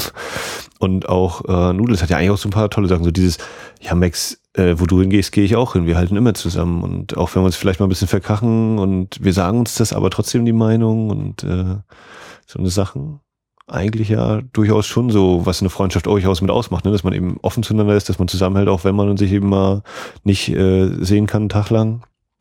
Ja, und dass man seinen Freund dann eben auch verrät, weil man denkt, das ist besser für ihn. Mhm. Und dann damit leben muss, 35 Jahre lang, dass er vielleicht dadurch gestorben ist. Also ich meine, es gibt ja immer so kleine Momente, wo das auch so reingestreut wird, wenn wenn, wenn so Figuren sich so sich so selbst mhm. wahrnehmen. Äh, dieses, äh, wenn äh, Noodles wieder aus dem Knast zurück ist äh, und wird dann da gleich große Feier gemacht und äh, dann steht da auch Deborah und äh, sie gehen mhm. aufeinander zu und plötzlich geht das Licht aus. Ja. Und das eine Lied, zu dem Deborah immer das Tanzen geübt hat. Und wer hat das gemacht? Natürlich sein einzig wahrer Freund, der, der Mo. Der, der Bruder von Deborah vorhin. Ganz ist. genau. Und dann auch genau dieser Satz fällt, ja, it's Mo, it's always Mo. und ihm das aber in dem Moment eigentlich auch erst so richtig bewusst wird. Ne? Gute Seele. Ja, und wir ja schon gleich am Anfang äh, in dieser äh, krassen Gewaltorgie, wo äh, sich diese diese Gangster sich da so durcharbeiten durch die Bekannten von von Noodles, äh, man ja auch merkt, äh, wie also also zumindest als Noodles ihn dann auffindet dort, äh, äh ist er ja auch immer noch voller, kann ich dir noch irgendwas geben? Also ich habe Blut überströmt, halb tot auf dem Boden. Äh, gefesselt noch. Ja. Möchtest du was haben? Ich hab, kann dir ein bisschen Geld leihen. Ja, ja. ja, gib mal her. Also eigentlich eine, äh. eine mh, bedingungslose Freundschaft, die von dem ausgeht, äh, wie es eigentlich äh, Noodles zu keinem Zeitpunkt hinbekommt, außer vielleicht ganz zum Schluss. Vielleicht ist das der, der stärkste Ausdruck, wobei von Freundschaft vielleicht nicht, aber naja, da bin ich auch noch total hin und her gerissen, was da eigentlich zum Schluss passiert. Na, für Noodles ist äh, Max damals gestorben. Ja, das ist genau, das, das sehe ich auch so, dass das für ihn auch ganz wichtig, weil alles andere würde ihn sofort zum Explodieren bringen, also dann ja. ist alles vorbei. Also es ist auch so, dass wie, es ist gar nicht so, dass der noch lange leben will und sich dann was anderes einbilden will, aber auf gar keinen Fall will er jetzt irgendwie draufgehen und dabei dran denken, dass das alles so nicht war. Es bringt sein ganzes Leben total. Ich wollte dann, dann nochmal umbringen. Nur, ja. nur, du, hast, du hast jetzt erfahren, dass das damals alles ein Ding, ein gedrehtes Ding war und ich lebe noch und jetzt bring mich bitte tatsächlich um. Ja. auch das wieder so, so wie eben das Kind von Deborah und Max ist auch das eigentlich so diese, das, was ich dann mit meinem abgedrehten Humor eben als diese geile Ironie dann sehe, ja, da kannst du eigentlich den noch gar nicht mehr treffen und so. Ja, ich empfinde, das ist als eine, eine, sehr realistische, äh, bittere Ironie, die, glaube ich, das Leben permanent begleitet. Also diese seltsamen, äh, also was, ne, je nach, nach, nach ähm, eigenen Überzeugungen empfindet man das als äh, Schicksal oder, oder göttliche Fügung oder einfach nur als, genau, absurde, bittere Ironie. Aber es, es gibt diese seltsamen Kreisläufe und diese seltsamen, so diese, diese Gerechtigkeit, die so über denen, was so die Menschen so daraus machen, irgendwie liegt. Ne? Und mhm. da kannst du dann manchmal nur so daneben stehen und quasi zur Salzsäure, äh, Salzsäule erstarren, weil Okay, dann ist es eben so gelaufen. Und dann, dann gibt es diese kurzen Momente, in denen man sich entscheiden kann. Ne? In denen sozusagen, pass auf, hier ist die Hintertür, ne? hier mhm. ist der Revolver. Ja, so wie dann, ich, wann das? Ja, genau, als, als er wieder aus dem Knast kommt, wo, wo er dann eben sagt, ja, äh, das war ja nicht und dann doch, äh, Nudels, es war deine Entscheidung und es wird immer deine Entscheidung sein. Ne? Will always be. Das war kein Zufall, dass du dahin bist. Genau, denn um, um das nochmal aufzugreifen, Deborah ist eine wahnsinnig starke Frauenfigur, die, äh, wo man natürlich gerne in Frage stellen darf, warum die auch nur auch noch ein einziges Wort mit Nudels wechselt, nachdem der, der sie äh, so äh, massiv und brutal vergewaltigt in, in dem Taxi. Ähm, aber äh, wie, wie da sozusagen so ein Mensch, die mm, ja, die, die weiß sehr genau, was sie, was sie, was sie möchte und kann das auch sehr stark gegenüber diesem jungen Mann artikulieren. Und dann kommt dieses krasse Dilemma, naja, aber sie, das ist wirklich jemand, der ihr sehr, sehr wichtig ist. Und sie kann aber gar nicht aus ihrer Haut, als immer ganz ehrlich äh, äh, ihre, ihre Sicht auf, auf die Dinge vertreten. Und es wäre für sie, sie könnte nicht mal nur so sagen, ach komm, wir versuchen das mal. Also sie weiß vorher schon, dass das nicht geht und dass der äh, Dinge tut, mit denen sie sich niemals einigen kann. Weswegen es ja eigentlich unglaublich krass ist, dass sie nur mit diesem äh, Mr. Bailey irgendwie zusammenkommt. Ja, das würde ich dann wieder so dieses nehmen, als, naja, um eben nach ganz oben zu kommen, so wie Jimmy Connell feststellt, ich habe zwei Jahre geredet und ihr habt das in zwei Tagen geschafft, was ich erreichen wollte äh, dass auch da vielleicht irgendwie sowas dann sich hin und her dreht oder dass sie dann irgendwann mal Schwierigkeiten hatte. Also mhm. genau, das bleibt ja auch eine Leerstelle, wie das passiert, ja, was, das wo, stimmt, wodurch ja. das kommt, genau und so. Ob da irgendwie eine, eine Trauer irgendwo mit ausgenutzt wird oder weiß ich was. Mhm. Oder eben, wie gesagt, äh, das große Geld lockt oder sonst. Ich meine, in dem Moment, wo, wo äh, Noodles so eine krasse äh, so einen krassen Punkt gesetzt hat äh, mit seiner Tat, von da aus, sozusagen, von dieser Zerstörung aus, ist natürlich mhm. plötzlich jeder, der irgendwie ein bisschen weniger eine Arschloch ist, schon gleich mhm. ganz nett. Wie gesagt, das ist ja in der Hinsicht passend. Das sind die beiden Figuren, die äh, diesen Plan haben und nach ganz oben wollen und äh, genau wissen, was sie dafür tun wollen. Und während Deborah eigentlich eher die äh, ja, Gesetzestreue, die die Liebe ist und äh, Max eben derjenige ist, der das mit allen Mitteln äh, erreichen will. Ich mein, und das, das ist vielleicht eben Amerika. Ja, genau. Ganz richtig, oben weil, zu stehen. Ja, es ist ja wirklich so. Das ist ja dieses amerikanische Traumding, meint ja einfach, du hast ein Gefühl, du hast eine Leidenschaft, verfolge sie. Kompromisslos, mhm. 300 Prozent. Und äh, äh, nun ist sozusagen zufälligerweise bei Deborah die Leidenschaft das Tanzen. Äh, ich würde Max äh, durchaus zugestehen, dass dessen Leidenschaft, äh, das, also also die eine sagt mal irgendwie, ach, bei einer Million, da können wir uns doch schon ausruhen. Bei 20 vielleicht, bei 50, so, ne? Also, also der, der will natürlich einfach das Maximum raus. Ist auch so schön äh, überhöht. Ich meine, das, oder das Hotel hat mich total erinnert, glaube ich, an ähm, äh, Billy Wilder, ähm, Some Like It Hot. Genau, manche mögen es heiß, ne? Ist es das gleiche? Oder es sieht zumindest sehr ähnlich aus. So aus. Und dann, das eben gerade da so dieses, ich habe einen Traum und dann sind noch die Wellen und alles wieder so schönes Licht getaucht mhm. und ich habe einen Traum und äh, Traum ist die Federal Reserve Bank und so wie eben der, der große amerikanische Traum, äh, Glück durch Geld oder vom Tellerwäscher zum Milliardär, äh, ist, ist auch das irgendwie so dieses, ja, Hauptsache das Geld, egal wie. Ja, und ja, so ein bisschen, ich weiß nicht, ob es so gewollt ist, ob das so ein leichter Seitenhieb auch ist auf dieses, also dass dieses Bild so super toll ist gerade und. Ja, was, was sonst, äh, also wozu sonst zeigt man die Kehrseite der Medaille, ne? Also den, den sauberen Erfolg, der, der sowieso nie so sauber ist, wie er scheint, was in diesem Film ja auch thematisiert wird. Aber natürlich gibt's, äh, also wenn, wenn mit so einer Idee von äh, jeder kann es schaffen, treibt man die Leute ja förmlich dazu, natürlich sich auch, wenn sie dann ganz verzweifelt, wenn, wenn der eine Weg nicht geklappt hat, den mhm. anderen zu nehmen. Na, der Punkt ist ja genau, wenn, wenn es jeder schaffen kann, aber an der Spitze nur Platz für einen ist, dann muss ja irgendwo mal jemand entweder von sich aus sagen, ja gut, mir reicht auch diese Stufe oder jene, oder es müssen sagen, ja, entweder oder. Bum, bum. Ja, und moralische Grenzen werden aufgeweicht. Und also, ne, das ist ja wirklich beispielhaft an dem äh, Typen, der scheinbar eine gewisse Gerechtigkeit äh, mit sich bringt, dieses, also für die Arbeiter äh, kämpfen. Für die Gewerkschaften. Ähm, für die Gewerkschaft, genau. Und ja. aber dann sozusagen, ja, nee, ich arbeite da jetzt auch nicht mit irgendwelchen Gangstern irgendwie zusammen oder vielleicht doch ein bisschen, ne? Also, dieser, dieser Spruch auch wieder, ne? Er, hat, er, er macht sich doch nicht dreckig, ja, aber den Händen, die er schütteln wird, muss er sich auf ja. jeden Fall dreckig. Ja, ja, und davor hat er einfach so festgestellt, ihr habt in zwei Tagen das geschafft, wofür, was wir genau. in zwei Jahren nicht geschafft haben. Ja. So. Also und ich ja. glaube, diese Verführung ist ja auch immer da. Die ist ja bis heute auch für, ja. für Politik äh, da. Dieses, okay, wir haben jetzt an dieser einen Stelle so ein bisschen das Aufweichen, was wir so als Standard der, empfinden. Der Zweck heiligt die Mittel oder die, ja. ist es, the end justifies the means? Wie heißt das auf Deutsch? Das, das ist der Zweck heiligt der die Mittel. Ist, die Mittel ist das Deutsche, ne? Aber also das, das Ergebnis rechtfertigt eben den Einsatz so ungefähr. Ja also ein permanentes Thema, mit dem sich auch die Vereinigten Staaten nach wie vor auseinandersetzen müssen. Ja. Und äh, aus unserer europäischen Sicht äh, oder aus meiner Sicht auf jeden Fall ganz oft äh, äh, keine guten Entscheidungen, keine, also nachhaltig schlechte Entscheidungen. Was für ein Werk. Ja, ich, es gibt's, wollen wir, also so einfach mal so auf die, auf die Form geschaut, also. Ja, also äh, genau, wir hatten ja schon mit den, die, die Rauch, die, die Dämpfe, das, Wasser, wie es, ja genau, Wasser. Szenen, die im am auf dem Wasser spielen. Ne? Es gibt auch immer wieder dieses, wollen wir nicht schwimmen gehen, was auch so dieses, diese Freundschaft ausdrückt. Ähm, ne, und weil es auch so hat ja auch was von diesem, diesem Reinwaschen, ne? Also genau, Moment, ja, richtig, genau, gerade nach, nach, äh, nach dem Diamanten Joe äh, weg ist. Das ist auch so eine Szene, wo eigentlich alle Leute total unsympathisch werden, weil sie einfach so brutal durchgreifen. Also.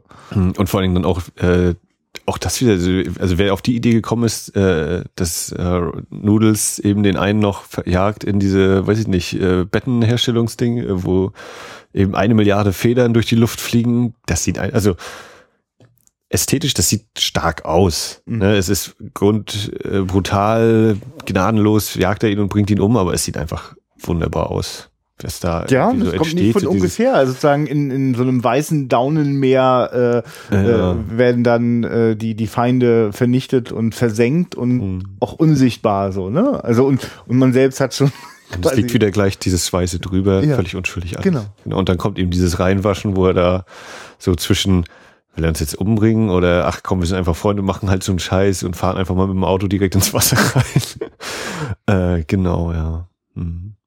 Das ist ja, und die, genau, die Wasserszenen eben immer wieder so dieses äh, häufig positiv irgendwie konnotiert in irgendeiner Hinsicht. Es ist der Erfolg, dass sie die über Bord gegangene Ladung kriegen und dadurch eben diesen Job und Baxi ausstechen. Es ist äh, das Reinwaschen, nachdem sie Joe ermordet haben.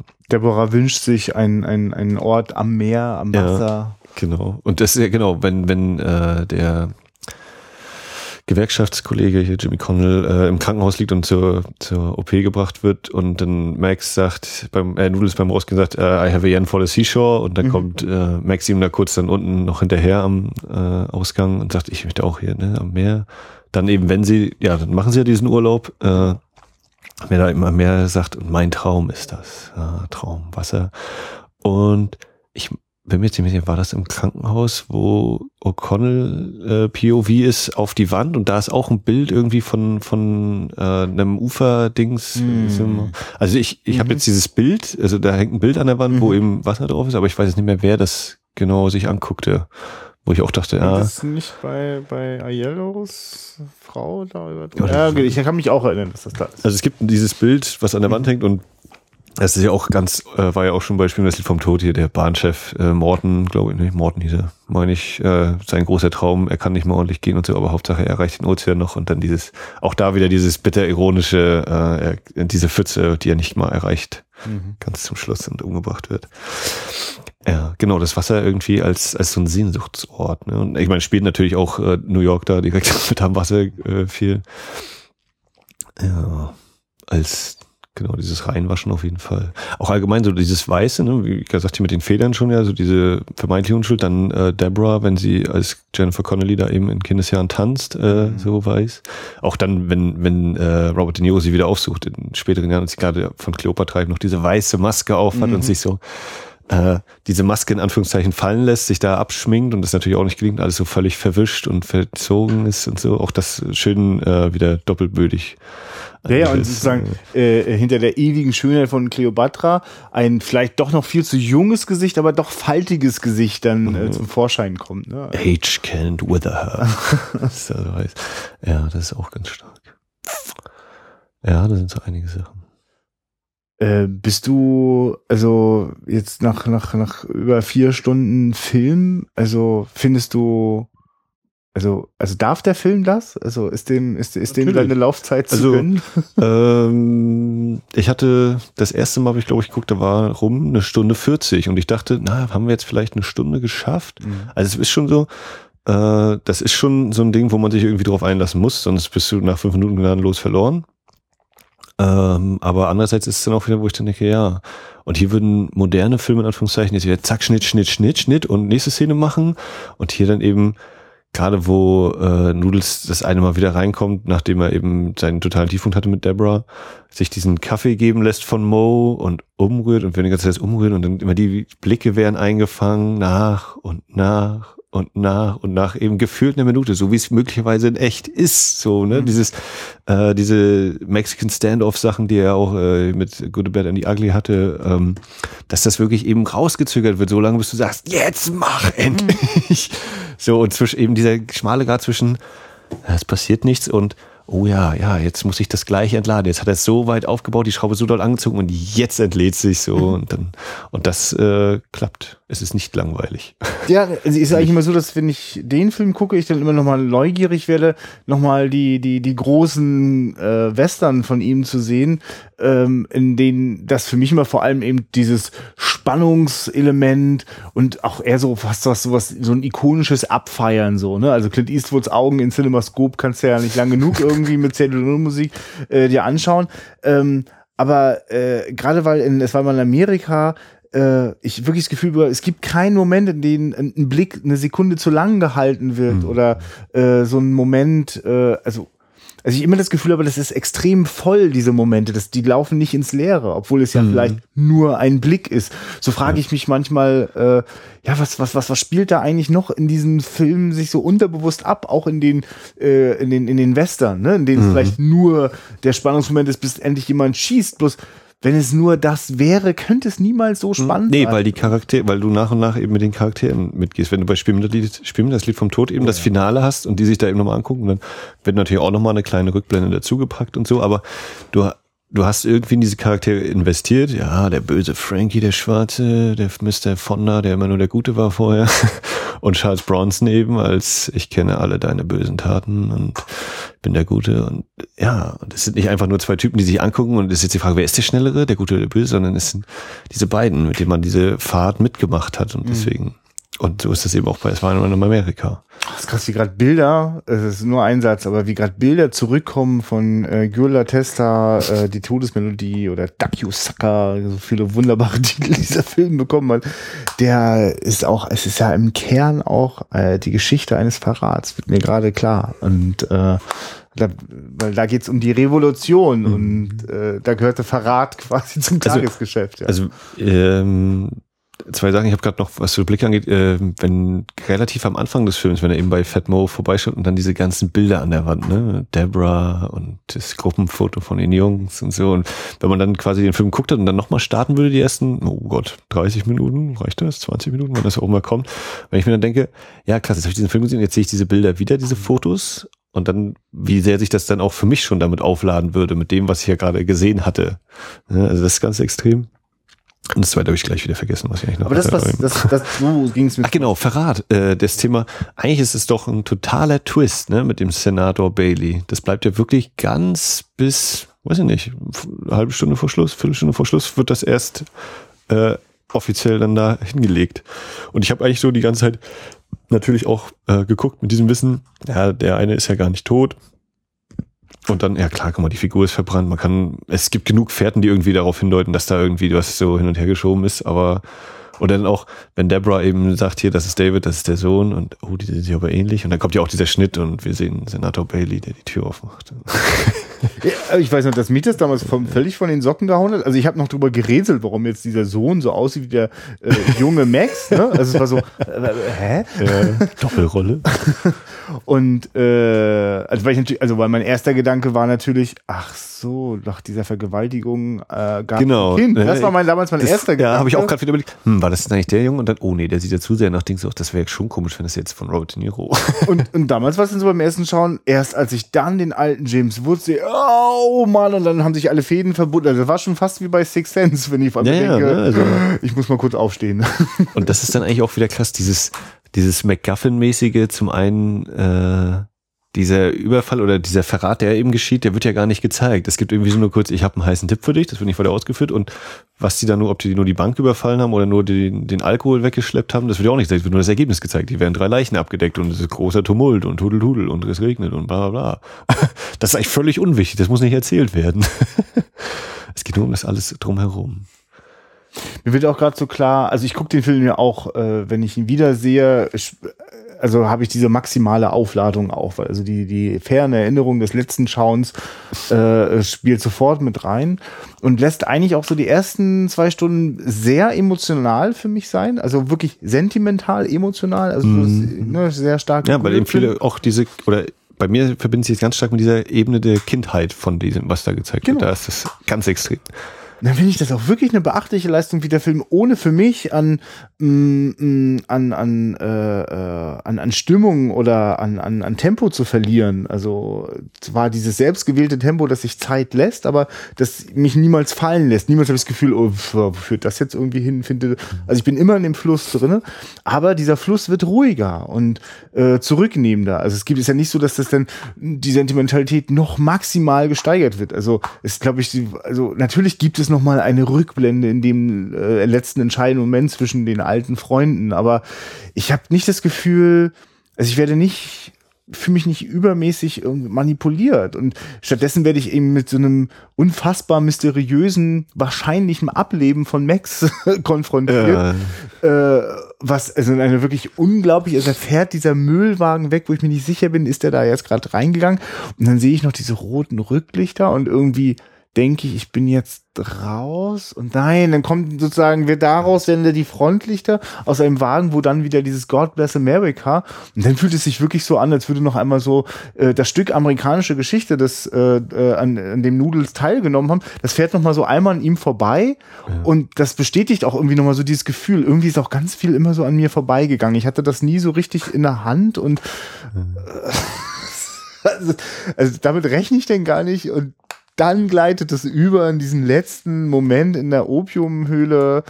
äh, das ist ja auch der Moment, wo er gerade geflogen genau, ist. Ne? Wo, er, wo er das gerade hinter sich gebracht hat. Genau, das Telefonat, richtig. Genau, noch nicht gar nicht unbedingt geflohen, sondern jetzt eigentlich mhm. abwarten, wie es jetzt ausgeht, so, ne?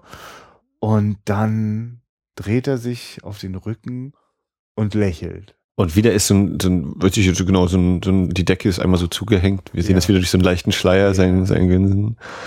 Und äh, genau, das breiteste Robert De Niro, was, er, was er auflegen konnte. Ja. Also das, das, das, das kriegt mich aber quasi so, also das kriegt mich irgendwie noch viel, viel tiefer als nur, dass ich ähm, irgendwie, dass, dass mich das irgendwie sentimental anfasst. So. Das finde ich, also das, das finde ich richtig beeindruckend. Ich habe das Gefühl, mhm. das ist auch der Grund, warum das auch noch ganz viel Zeit äh, überdauern wird. Einfach weil mh, mm, ich weiß auch nicht, weil ich finde es erstaunlich, wie wenig, mh, mm, ich kann das gar nicht sagen. Es ist so, ich fühle mich halt so, also obwohl dieser Film so, so, so ganz klar konstruiert und inszeniert ist, ähm, fühle ich mich nicht, also ich, er lässt genug offen, obwohl er hm. so viel Zeit hat, so viele ja, kleine Stränge zu erzählen. Genau das richtige Maß bleibt offen, dass es für mich mich immer neugierig hält, also beim x-ten Sehen. Jetzt. Ja. Äh, ich überlege gerade, es wird ja ganz oft auch so dieses Foreshadowing, also ja. ist jemand tot und nicht tot, gerade wenn er eben ankommt und wir erfahren dieses, es gab eben diesen Brief, die Leute werden eben, die, die Gebeine der Leute werden eben äh, woanders hinverlegt, weil er neu gebaut wird und dann dieser lustige Moment, wenn da der, der Grabstein hochfährt und dieses, ja. äh, gerade wenn er dann eben guckt und sieht diese Bauarbeiten auf dem Friedhof, wo ich dann denke, das ist das Bild, die Toten bleiben nicht tot, die Toten bewegen sich. Mhm. Und das ist dann auch wieder, wenn ich jetzt mhm. genau auf diese Geschichte beziehe, ja, es ist natürlich dieses, sind denn überhaupt alle tot? Oder gerade wenn eben diese eingefügte Szene mit dem, wenn sie ins Wasser fahren und sich alle umgucken und dann kommt dieser Greifer, auch das ist ja, hm, letztes Mal war so, oder die erste Wasserszene ist ja, äh, Max ist weg und dann taucht er auf und sagt, hey Noodles, was du noch nicht machen? Und hier bleibt es eben offen, wo, wo äh, Noodles hin ist. Und es wird dann eben der, der Müllwagen eingeführt als mhm. das äh, finale äh, Monstrum. äh, und es gibt auch zwischendurch immer noch mal so ein paar Sätze, die dann so fallen und man denkt, ja klar, das ist jetzt so eine Situation, aber es ist geil geschrieben, weil es ja total so vorausgreift äh, und äh, bestimmte Aspekte anspricht. Ich habe jetzt leider kein, mal wieder kein Zitat direkt im Kopf. Also ein, also ein richtig krasses Ding finde ich, äh, also was so diese Symbolik angeht, so was das Foreshadowing angeht.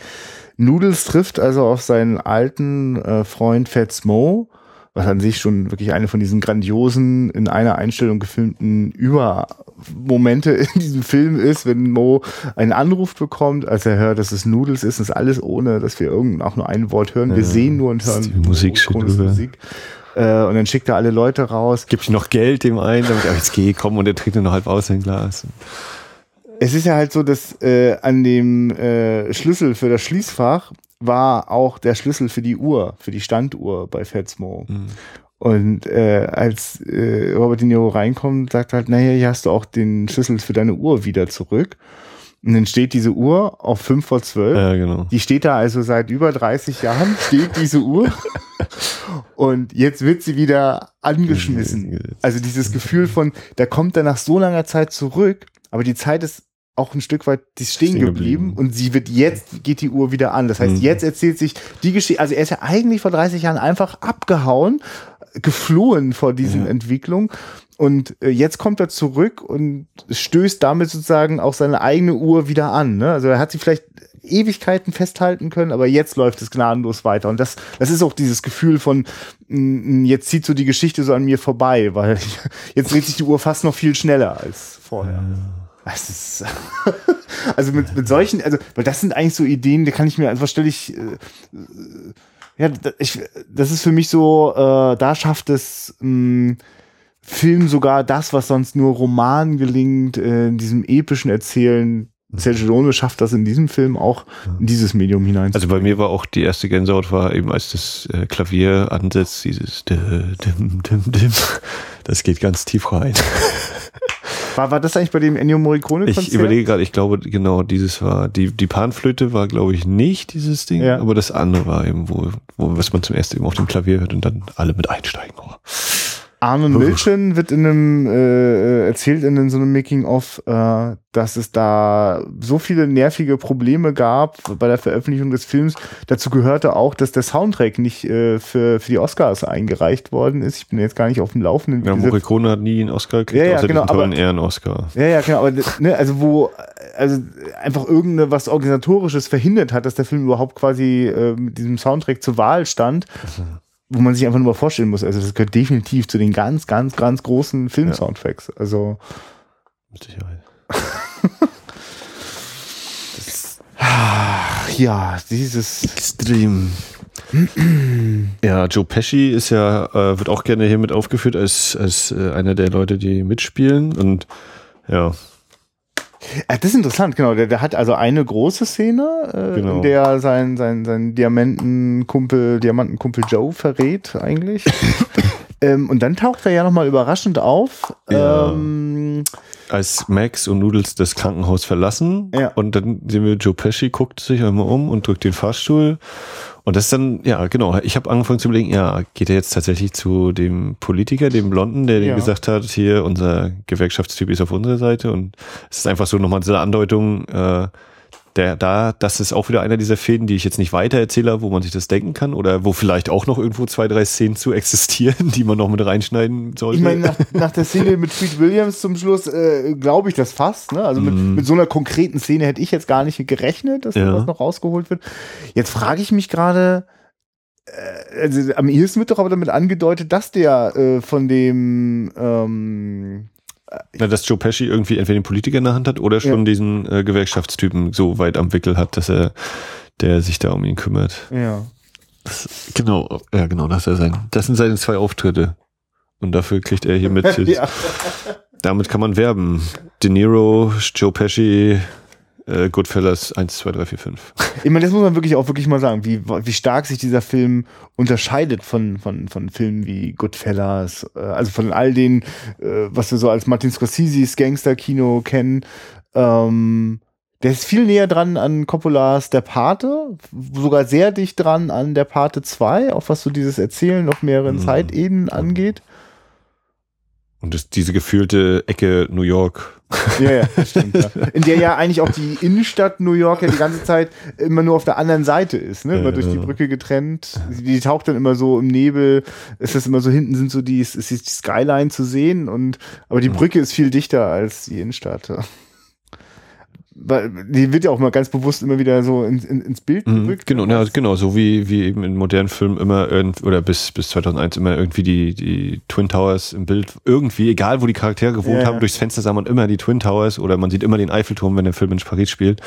So ist da eben diese Brücke ja, Na, wir hatten jetzt schon das Wasser, hatten wir jetzt als, als so eine positive Konnotation für Träume und Spaß und Freundschaft und die Brücke, was, was verbindet die? Die Brücke ist einmal der, da über diese Brücke kommt ähm, Max hin in diese Welt und so richtig, ja. Aber, aber eigentlich will man doch ja. über diese Brücke dort, da, weil da sind die ganz großen mhm. Hochhäuser, da ist doch irgendwie, weißt du, da ist, äh, äh, na, wie heißt es, der, der große Platz. Der Big Apple. Achso, ja, der Times Square. Times Square Broadway. und der Broadway und so. Also das, was also irgendwie glitzert sonst in dem großen mhm. Hollywood-Film über New York, äh, davon sind wir ja ganz weit entfernt. Das ist ja eigentlich so wie also der die, Vorort davon, oder? Also, die, also so, wenn, wenn sozusagen das Wasser für die, für die Wünsche irgendwie ist, dann ist die Brücke das, das Symbol für de, den Weg, um dahin zu kommen. Ja, also die Zielsetzung. Gewisserweise, so, genau. Ne? Und, also und jeder geht diesen Weg auf andere Weise. Aber es ist immer eine Brücke, die man da Eigentlich muss. kommt sie aber gar nicht richtig weg da. Ne? Ja. Also äh, die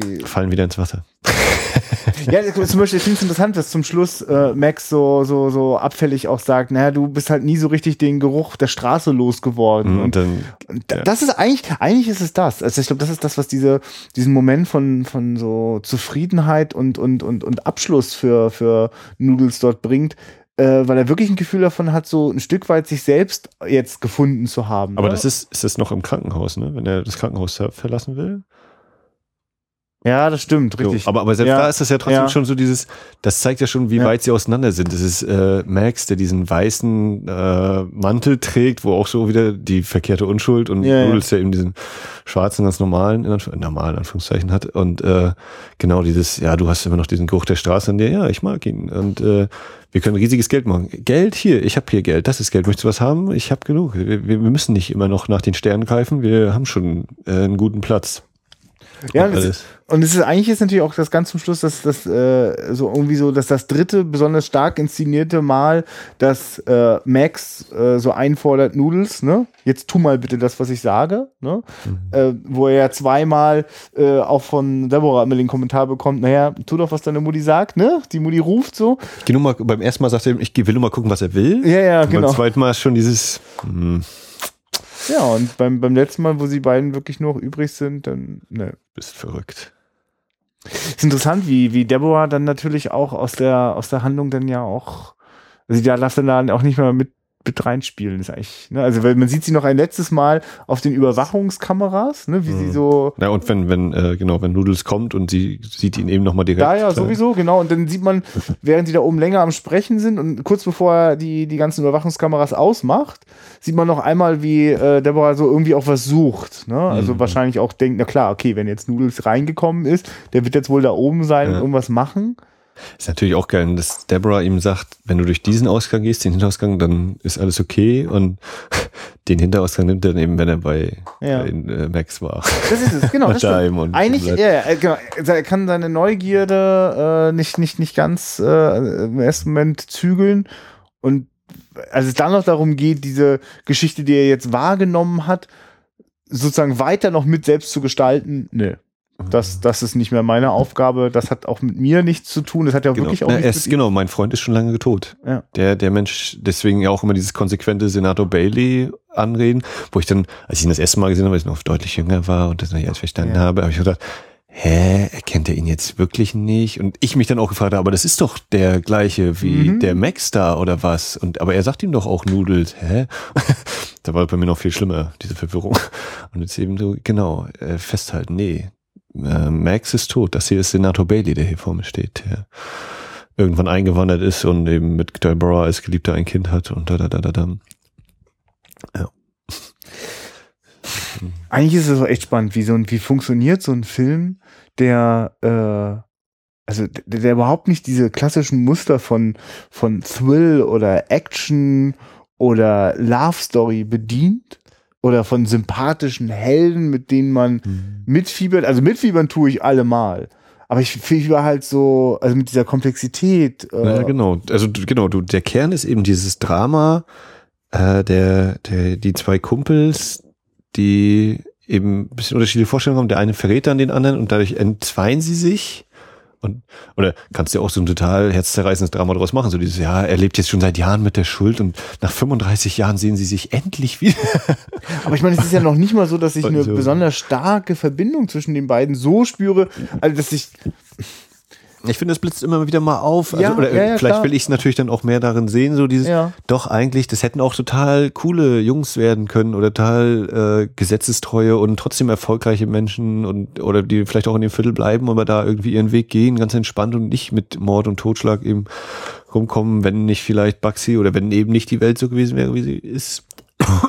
Also nicht, dass das jetzt äh, so klingt, dass ich das jetzt alles auf die Umstände schieben will, aber es liegt schon mit den Figuren. Aber äh, es war ja, dass er dann Baxi umbringt, ist ja letztlich wirklich aus dieser Freundschaft und dieses, es hat nun mal den Allerkleinsten getroffen und äh, es war ja doch schon irgendwie so eine Affekthandlung. Ne? Es war jetzt mhm. nicht so dieses überlegte, was könnte ich jetzt tun? Nein, nein. Ja, schon.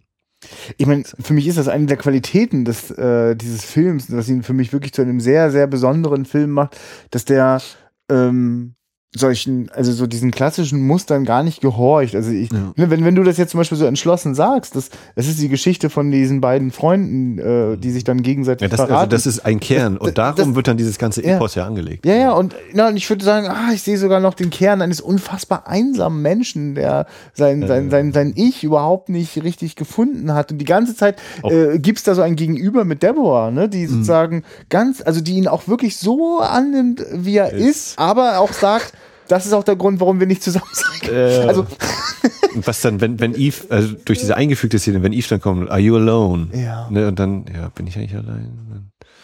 Hm. Also das ist, also ich, ich finde, das ist dann die Stärke, dass ich also, also solche Kerne auch noch finden kann ähm, dass der Film aber darunter nicht irgendwie leidet, dass er daran da irgendwie kaputt geht. Also das, ja, ich meine, du sagst schon zu Recht, also da muss man sich drauf einlassen. Ich habe den Film halt niemals anders erlebt als äh, einen Film mit einer wahnsinnigen Sogwirkung. Also das erste mhm. Mal wirklich drüber gestolpert zu dieser völlig wahnsinnigen Ausstrahlzeit, irgendwie ein Uhr nachts bei Kabel 1, noch mit Werbeunterbrechung so in der ersten Hälfte, bis nachher dann keine mehr kam. Mhm. Aber ich weiß noch, wie ich guck rein und ich, ich bin nicht weggekommen. Ich konnte das nicht wegschalten. Also das, das war, äh, das ist wirklich, das ist wie, wie, äh, äh wie Opium. Also es zieht einen da so. muss ihn schon jemand anders rausholen. Ja, ja, ja. Genau. Also ja, ich könnte jetzt wirklich noch stundenlang feiern mit, also diese Ausstattung hat mich immer wieder völlig umgehauen. Gerade wenn ich jetzt an die, ähm, an, an, an dieses äh, Shiny Theater denke, äh, in dem dann ja, dem Opium, ja, diesen Opium-Hinterräumen wie das so, also ich meine, was sind denn das wirklich für, für, für Bilder, gerade wo die am Anfang noch so alle so ganz viele Leute da sich so irgendwie. Schatten-Scherenschnitt-Ding da angucken. Ne? Auch, genau. Und, und, und, oder da liegen auch genau. In dem Nebenraum, genau. Die ganzen ne? Kerzen auch ständig und überall. Wow, also das wird, erweckt wirklich äh, äh, diesen, diese, diese, diese, so eine Orte komplett zum Leben und ich, ich spüre da dann auch so eine, so eine Sehnsucht da äh, immer wieder so mal hinzuschauen und, und mich auch so ein bisschen drin zu verlieren. Deswegen mag ich auch das Tempo von dem Film so gern, weil es gibt mhm. unfassbar viel zu sehen. Also mögen die, die Blicke noch so lang gehalten werden, da, da steckt was drin. Kein Schauspieler schaut einfach nur irgendwie ins Leere. Und die, die Fahrstuhlszene, wenn er zu Fat Moos kommt, ne? Mhm. Der Fahrstuhl und da, da, da wir hören dieses Rattern und der Typ, der schon die ganze Nacht da anscheinend gewartet hat und so leicht verschwitzt auch im Gesicht und wir wissen jetzt gleich kommt der Fahrstuhl und dann pff, entlädt sich das so dermaßen brutal auch gleich wieder. Ja. Krass, ja. Gibt es Wermutstropfen für dich bei diesem Film? Mm, Irgendwas, wo aber hätte die Musik vielleicht noch mehr einsetzen können. äh, oh, das ist schwer zu sagen. Die eingefügten Szenen in besserer Qualität. Nein, also so, so insgesamt, nö, das ist schon. Ich meine, ja, genau, ja. Also ich bin mir noch nicht so ganz sicher, ob ich. Ähm Wie gesagt, also, oder ich finde zum Beispiel gut, dass es eben keine eigentlich oder keine rein rechtschaffenden Figuren sind oder es sind nicht alles nur sympathischen, aber das wirkt für mich eben auch wieder menschlicher. Also es mhm. wirkt echter, als wenn das jetzt eben so wie anders, anders wäre, ohne dass ich das jetzt ausführen kann. Aber doch, genau, es sind Figuren. Es sind eben nicht, die immer die richtigen Entscheidungen treffen, sondern die Entscheidungen treffen und damit dann irgendwie umgehen müssen. Und das äh, macht ganz viel auch aus. Und genau, und der Film nutzt einfach diese wahnsinnige Lauflänge, das auf, auf im Grunde genommen bei Noodles auf das ganze Leben äh, einmal zu schauen, was das mit ihm macht. Ne? Also es ist äh, eben nicht nur, nicht nur der Moment, der symbolisch für mehr steht, sondern es wird fast das ganze Leben gezeigt. Oder es gibt ja, ja dann diese riesige Leerstelle von über 30 Jahren, die aber quasi ja überall äh, eine Rolle spielt und, und, und wirkt. Mhm. Ähm, ja, vielleicht zu dieser Extended-Sache, ähm, da schon, also es gibt, da gibt's, also ich wüsste jetzt, mh, mm, ich überlege gerade, das ist natürlich schwer, wenn dieser Film vorher schon für mich so, also so, so stark schon einfach stand und ich gar nicht in Frage stelle, dass da vielleicht irgendwas fehlt. Also mir fehlte nie etwas und jetzt bekomme ich etwas, das ähm, im Großen und Ganzen nichts, also mir nichts wirklich Neues hinzufügt, äh, nur bestätigt also ich am ehesten noch wirklich die Szene äh, zum Schluss, äh, die wirklich einfach mhm. noch sehr konkrete äh, ja. Fakten eigentlich so, so, so mitliefert und so einen Moment noch reinbringt. Also diese Szenen bringen mich dann erst so auf die Idee, ah ja, okay, verstimmt, hm, das, das war schon immer so ein bisschen lose und angedeutet, ne? oder dieser Joe Pesci-Moment riecht plötzlich noch nach mehr, was, was, was passen wir da mhm. jetzt irgendwie noch? Andererseits, äh, der, der, der eigentliche, doch, ich glaube, die wichtigste Szene für mich war die äh, nach der Vergewaltigung von, von Deborah mit, mit Eve. Die ist tatsächlich wichtig. Also, mhm. Auch weil, weil das, also, ich dachte schon immer, das ist für mich der Tiefpunkt von, von äh, Noodles, wie, wie er da so alleine mhm. dann ja, rausgeworfen da so steht. Aber das geht ja noch tiefer eigentlich. Ja. Und bringt eigentlich die wichtige Verknüpfung, wer ist eigentlich diese Eve und wie sind die, die ist wichtig. Mhm die Szene mit Louis Fletcher in dem äh, Friedhofs, in dieser, ja. dieser Gruft, Ja, genau, die etabliert halt einmal, dass, dass er irgendwie diese, dieses vage, werde ich eigentlich verfolgt hier gerade von dem Auto und das Ja. Auto mit dem Nummernschild Ja, eingeführt. Es wird eben so dieses, ähm, ja, wer hat das ja eigentlich gebaut? Oder so ein bisschen ins Leere laufen seiner Ermittlungen, also seines Versuch des Nachforschens, das, was eigentlich ja durch den Schlüsselfund schon beantwortet wird, das ist eben der Hinweis, den du hier finden sollst. Und das andere ist dann eben so dieses dezente Bedrohung aufbauen, äh, dieser Wagen, was ist dieser Wagen? Ja. Ich meine, genau, vielleicht, Und man kann eben Louis Fletcher sehen. ja, das stimmt. Übrigens auch, ich habe einen Trailer gesehen, wo ihr Name auch genannt wird, wo ich sagte, hu, also ich weiß doch nicht, ob der Vorspann geändert worden ist, weil da wird sie ja auch genannt. Und ob vielleicht schon immer es einen Vorspann gegeben hat mit Louis Fletcher, die dann nur nie auftaucht. ähm, interessant war natürlich auch der Moment äh, mit dem Chauffeur, also diesem Gespräch, weil es ist ein Moment, in dem Ja. Robert De Niro äh, Noodles von selbst thematisiert, diesen Widerspruch von, äh, äh, also hast du eigentlich ein Problem damit, so wie ich hier meinen mein Lebensunterhalt verdiene, ne? Also wir hier so zwei Juden so unter sich, ne? Und der Chauffeur sagt ihm auch deutlich, naja, du, ich gehöre jetzt nicht so zu den Italienern, die so nach Nee, oben wir, wir. Juden, genau, wir Juden müssen nicht hier wie die Italiener machen und äh, wir brauchen, wir müssen nicht ins Gangster-Business, weil wir auch so schon genug Gegner oder Feinde haben, Menschen, die irgendwie was gegen uns haben, warum auch immer. Das so. Aber um ehrlich zu sein, äh, ich brauche diese Szene eigentlich deswegen nicht. Es ist einfach schön zu sehen. Äh, also ich, ich nehme das jetzt natürlich einfach so, wie ich den Film damals vorgefunden habe, als gegeben hin. Und dieser Moment, wie der Chauffeur sich entscheidet, äh, äh, anzuhalten und die Tür aufzumachen und im Grunde genommen Robert De Niro rauszuschmeißen, die erzählt ja eigentlich genau das. Mhm. Ne? Also dieses, äh, okay, ich ich bin ja hier vielleicht eine Weile lang sozusagen mitgegangen, aber hier ist jetzt auch einfach Schluss und ich teile, also ich, ich nehme das nicht hin. Weil es eben ihm noch so eine ganz kleine Hintergrundgeschichte, also dass auch die irgendwie durch die Religion quasi eine Verbindung haben, aber sonst eben deutlich andere äh, Wertevorstellungen irgendwie haben. Auf jeden Fall, also genau, für, für, für Leute, die äh, den Film schon kennen, unbedingt sehenswert. Ähm, Ist auch ganz klar so ein Film. Ich hatte, glaube ich, Cleopatra habe ich bis jetzt einmal gesehen, den man nicht zu oft gucken wird im Leben, glaube ich. Ne? Da muss man schon ja, wobei der Zeit Film tatsächlich, also zu denen gehört, die ich öfter gesehen habe, ja. Ja. Aber genau, wenn man den dann viermal gesehen hat, dann hat man auch nicht viel andere gesehen in der Zeit. ja, nee, aber auf jeden Fall großes Erlebnis. Und ein fürchterliches Cover, dieses Blu-ray. Ja. Also äh, die wichtigsten Sachen sind eben drauf. Einmal die, die Jungs, wie sie gerade da langlaufen, die Brücke ist drauf und dann ein Riesengroßes Bild von Dr. Dr. Med Photoshop äh, hat da nochmal alle Falten weggehauen und äh, auch sonst irgendwelche möglichen Details. nee, das, Ähm, liebe Leute, ja, da waren ja noch viele andere tolle Vorschläge. Ja, genau. Also das war jetzt äh, Folge 50 äh, mit der nicht ganz 50. Filmbesprechung, weil wir auch mal Samurai und in der ersten Folge waren zwei Filme und lalala waren. Und äh, ja, diese kurzen Einschub. Das war der Mann. Ja, ich habe auf jeden Fall äh, Lust, äh, das auch aufzugreifen. Wir haben jetzt noch nicht groß besprochen, wie wir jetzt weitermachen, aber ich möchte jetzt einfach mal in den Raum stellen, weil es bleibt ja irgendwie dabei, dass äh, so jeder dafür, äh, also ich kann jederzeit sagen, okay, diesmal habe ich Lust auf diesen Film. Dafür sagt Max das nächste Mal, jetzt gucken wir den. Ähm, deswegen sage ich jetzt auf jeden Fall schon mal, äh, die, den, den dritten und den zweiten Platz, den will ich hier auf jeden Fall mal mit reinschmeißen. Das war ein Ähm, Cinema Paradiso. Cinema und Paradiso und Evil Dead. Evil Dead, okay. Das sind beides Filme, äh, auf die ich jetzt alleine nicht gekommen wäre, dass wir die unbedingt mal bei Wiederaufführung besprechen müssen.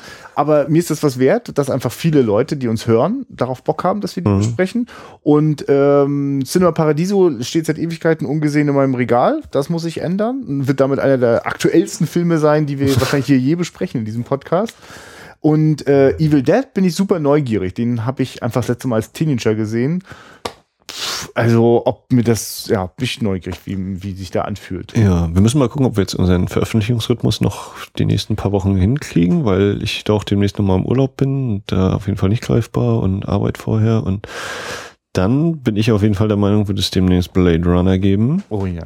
weil ja wieder mal eine Kinovorführung ansteht. Wollen wir das mal, können wir das nicht einfach mal so richtig erzählen? Weil es ist ja wahrscheinlich nicht in ganz Deutschland gerade möglich, sich diesen Film im Kino anzuschauen. Vielleicht kommen ja auch ein paar Interessierte, die uns zuhören, nach Rostock. Genau, kommt doch einfach nach Rostock. Ab 13. Mai gibt's bei uns im Livo die Schatzkiste und da läuft Blade Runner und der läuft dann eben am 13. Mai, am 15. und 16. Mai. Dazwischen ist noch der Donnerstag der Christi Himmelfahrt, Herrentag, was auch immer man machen möchte. Und dann das Pfingstwochenende darauf läuft er dann Freitag, Samstag, Sonntag nochmal. Und wie das und in allen Varianten im Sinne von Sprachfassung. Es läuft Deutsch, OMU und auch einmal OV. Und wir zeigen den Final Cut oder gucken uns den an. Genau, da muss man an ein, zwei Stellen kurz sich so ah, zusammenreißen, weil dann äh, Ridley Scott noch mal kurz den George Lucas gemacht hat, aber es ist extrem überschaubar und vor allem ansonsten ist diese Fassung zumindest auf meiner äh, HD-DVD-Version, die ich kenne, äh, hervorragend remastert worden. Ähm, und wir sehen eine bestimmte 2K-DCP im Kino, nehme ich äh, an. Ja.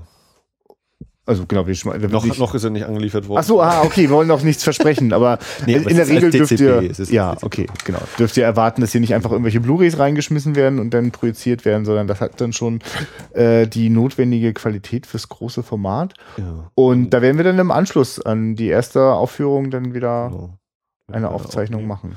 Das wäre total toll übrigens, wenn der Zuhörer äh, ja, und wenn, wenn ihr eben nicht dabei sein könnt, wenn ihr jetzt am ganz anderen Ende von Deutschland wohnt und sagt, Hä, wieso kriegt ihr den im Kino? Dann sagt eurem Kino der Wahl, ey, ich will auch Blade Runner, Final Cut Blade Runner 2007.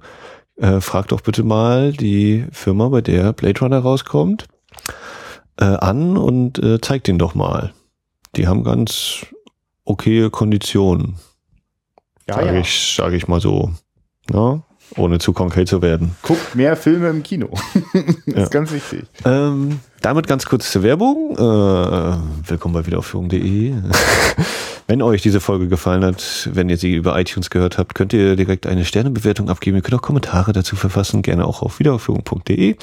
Ihr könnt uns dort auch flattern. Ihr könnt bei facebook.com slash wiederauffuhrung auf Gefällt mir klicken, abonnieren, wie auch immer, Kommentare hinterlassen, welche Filme ihr sehen wollt und so weiter.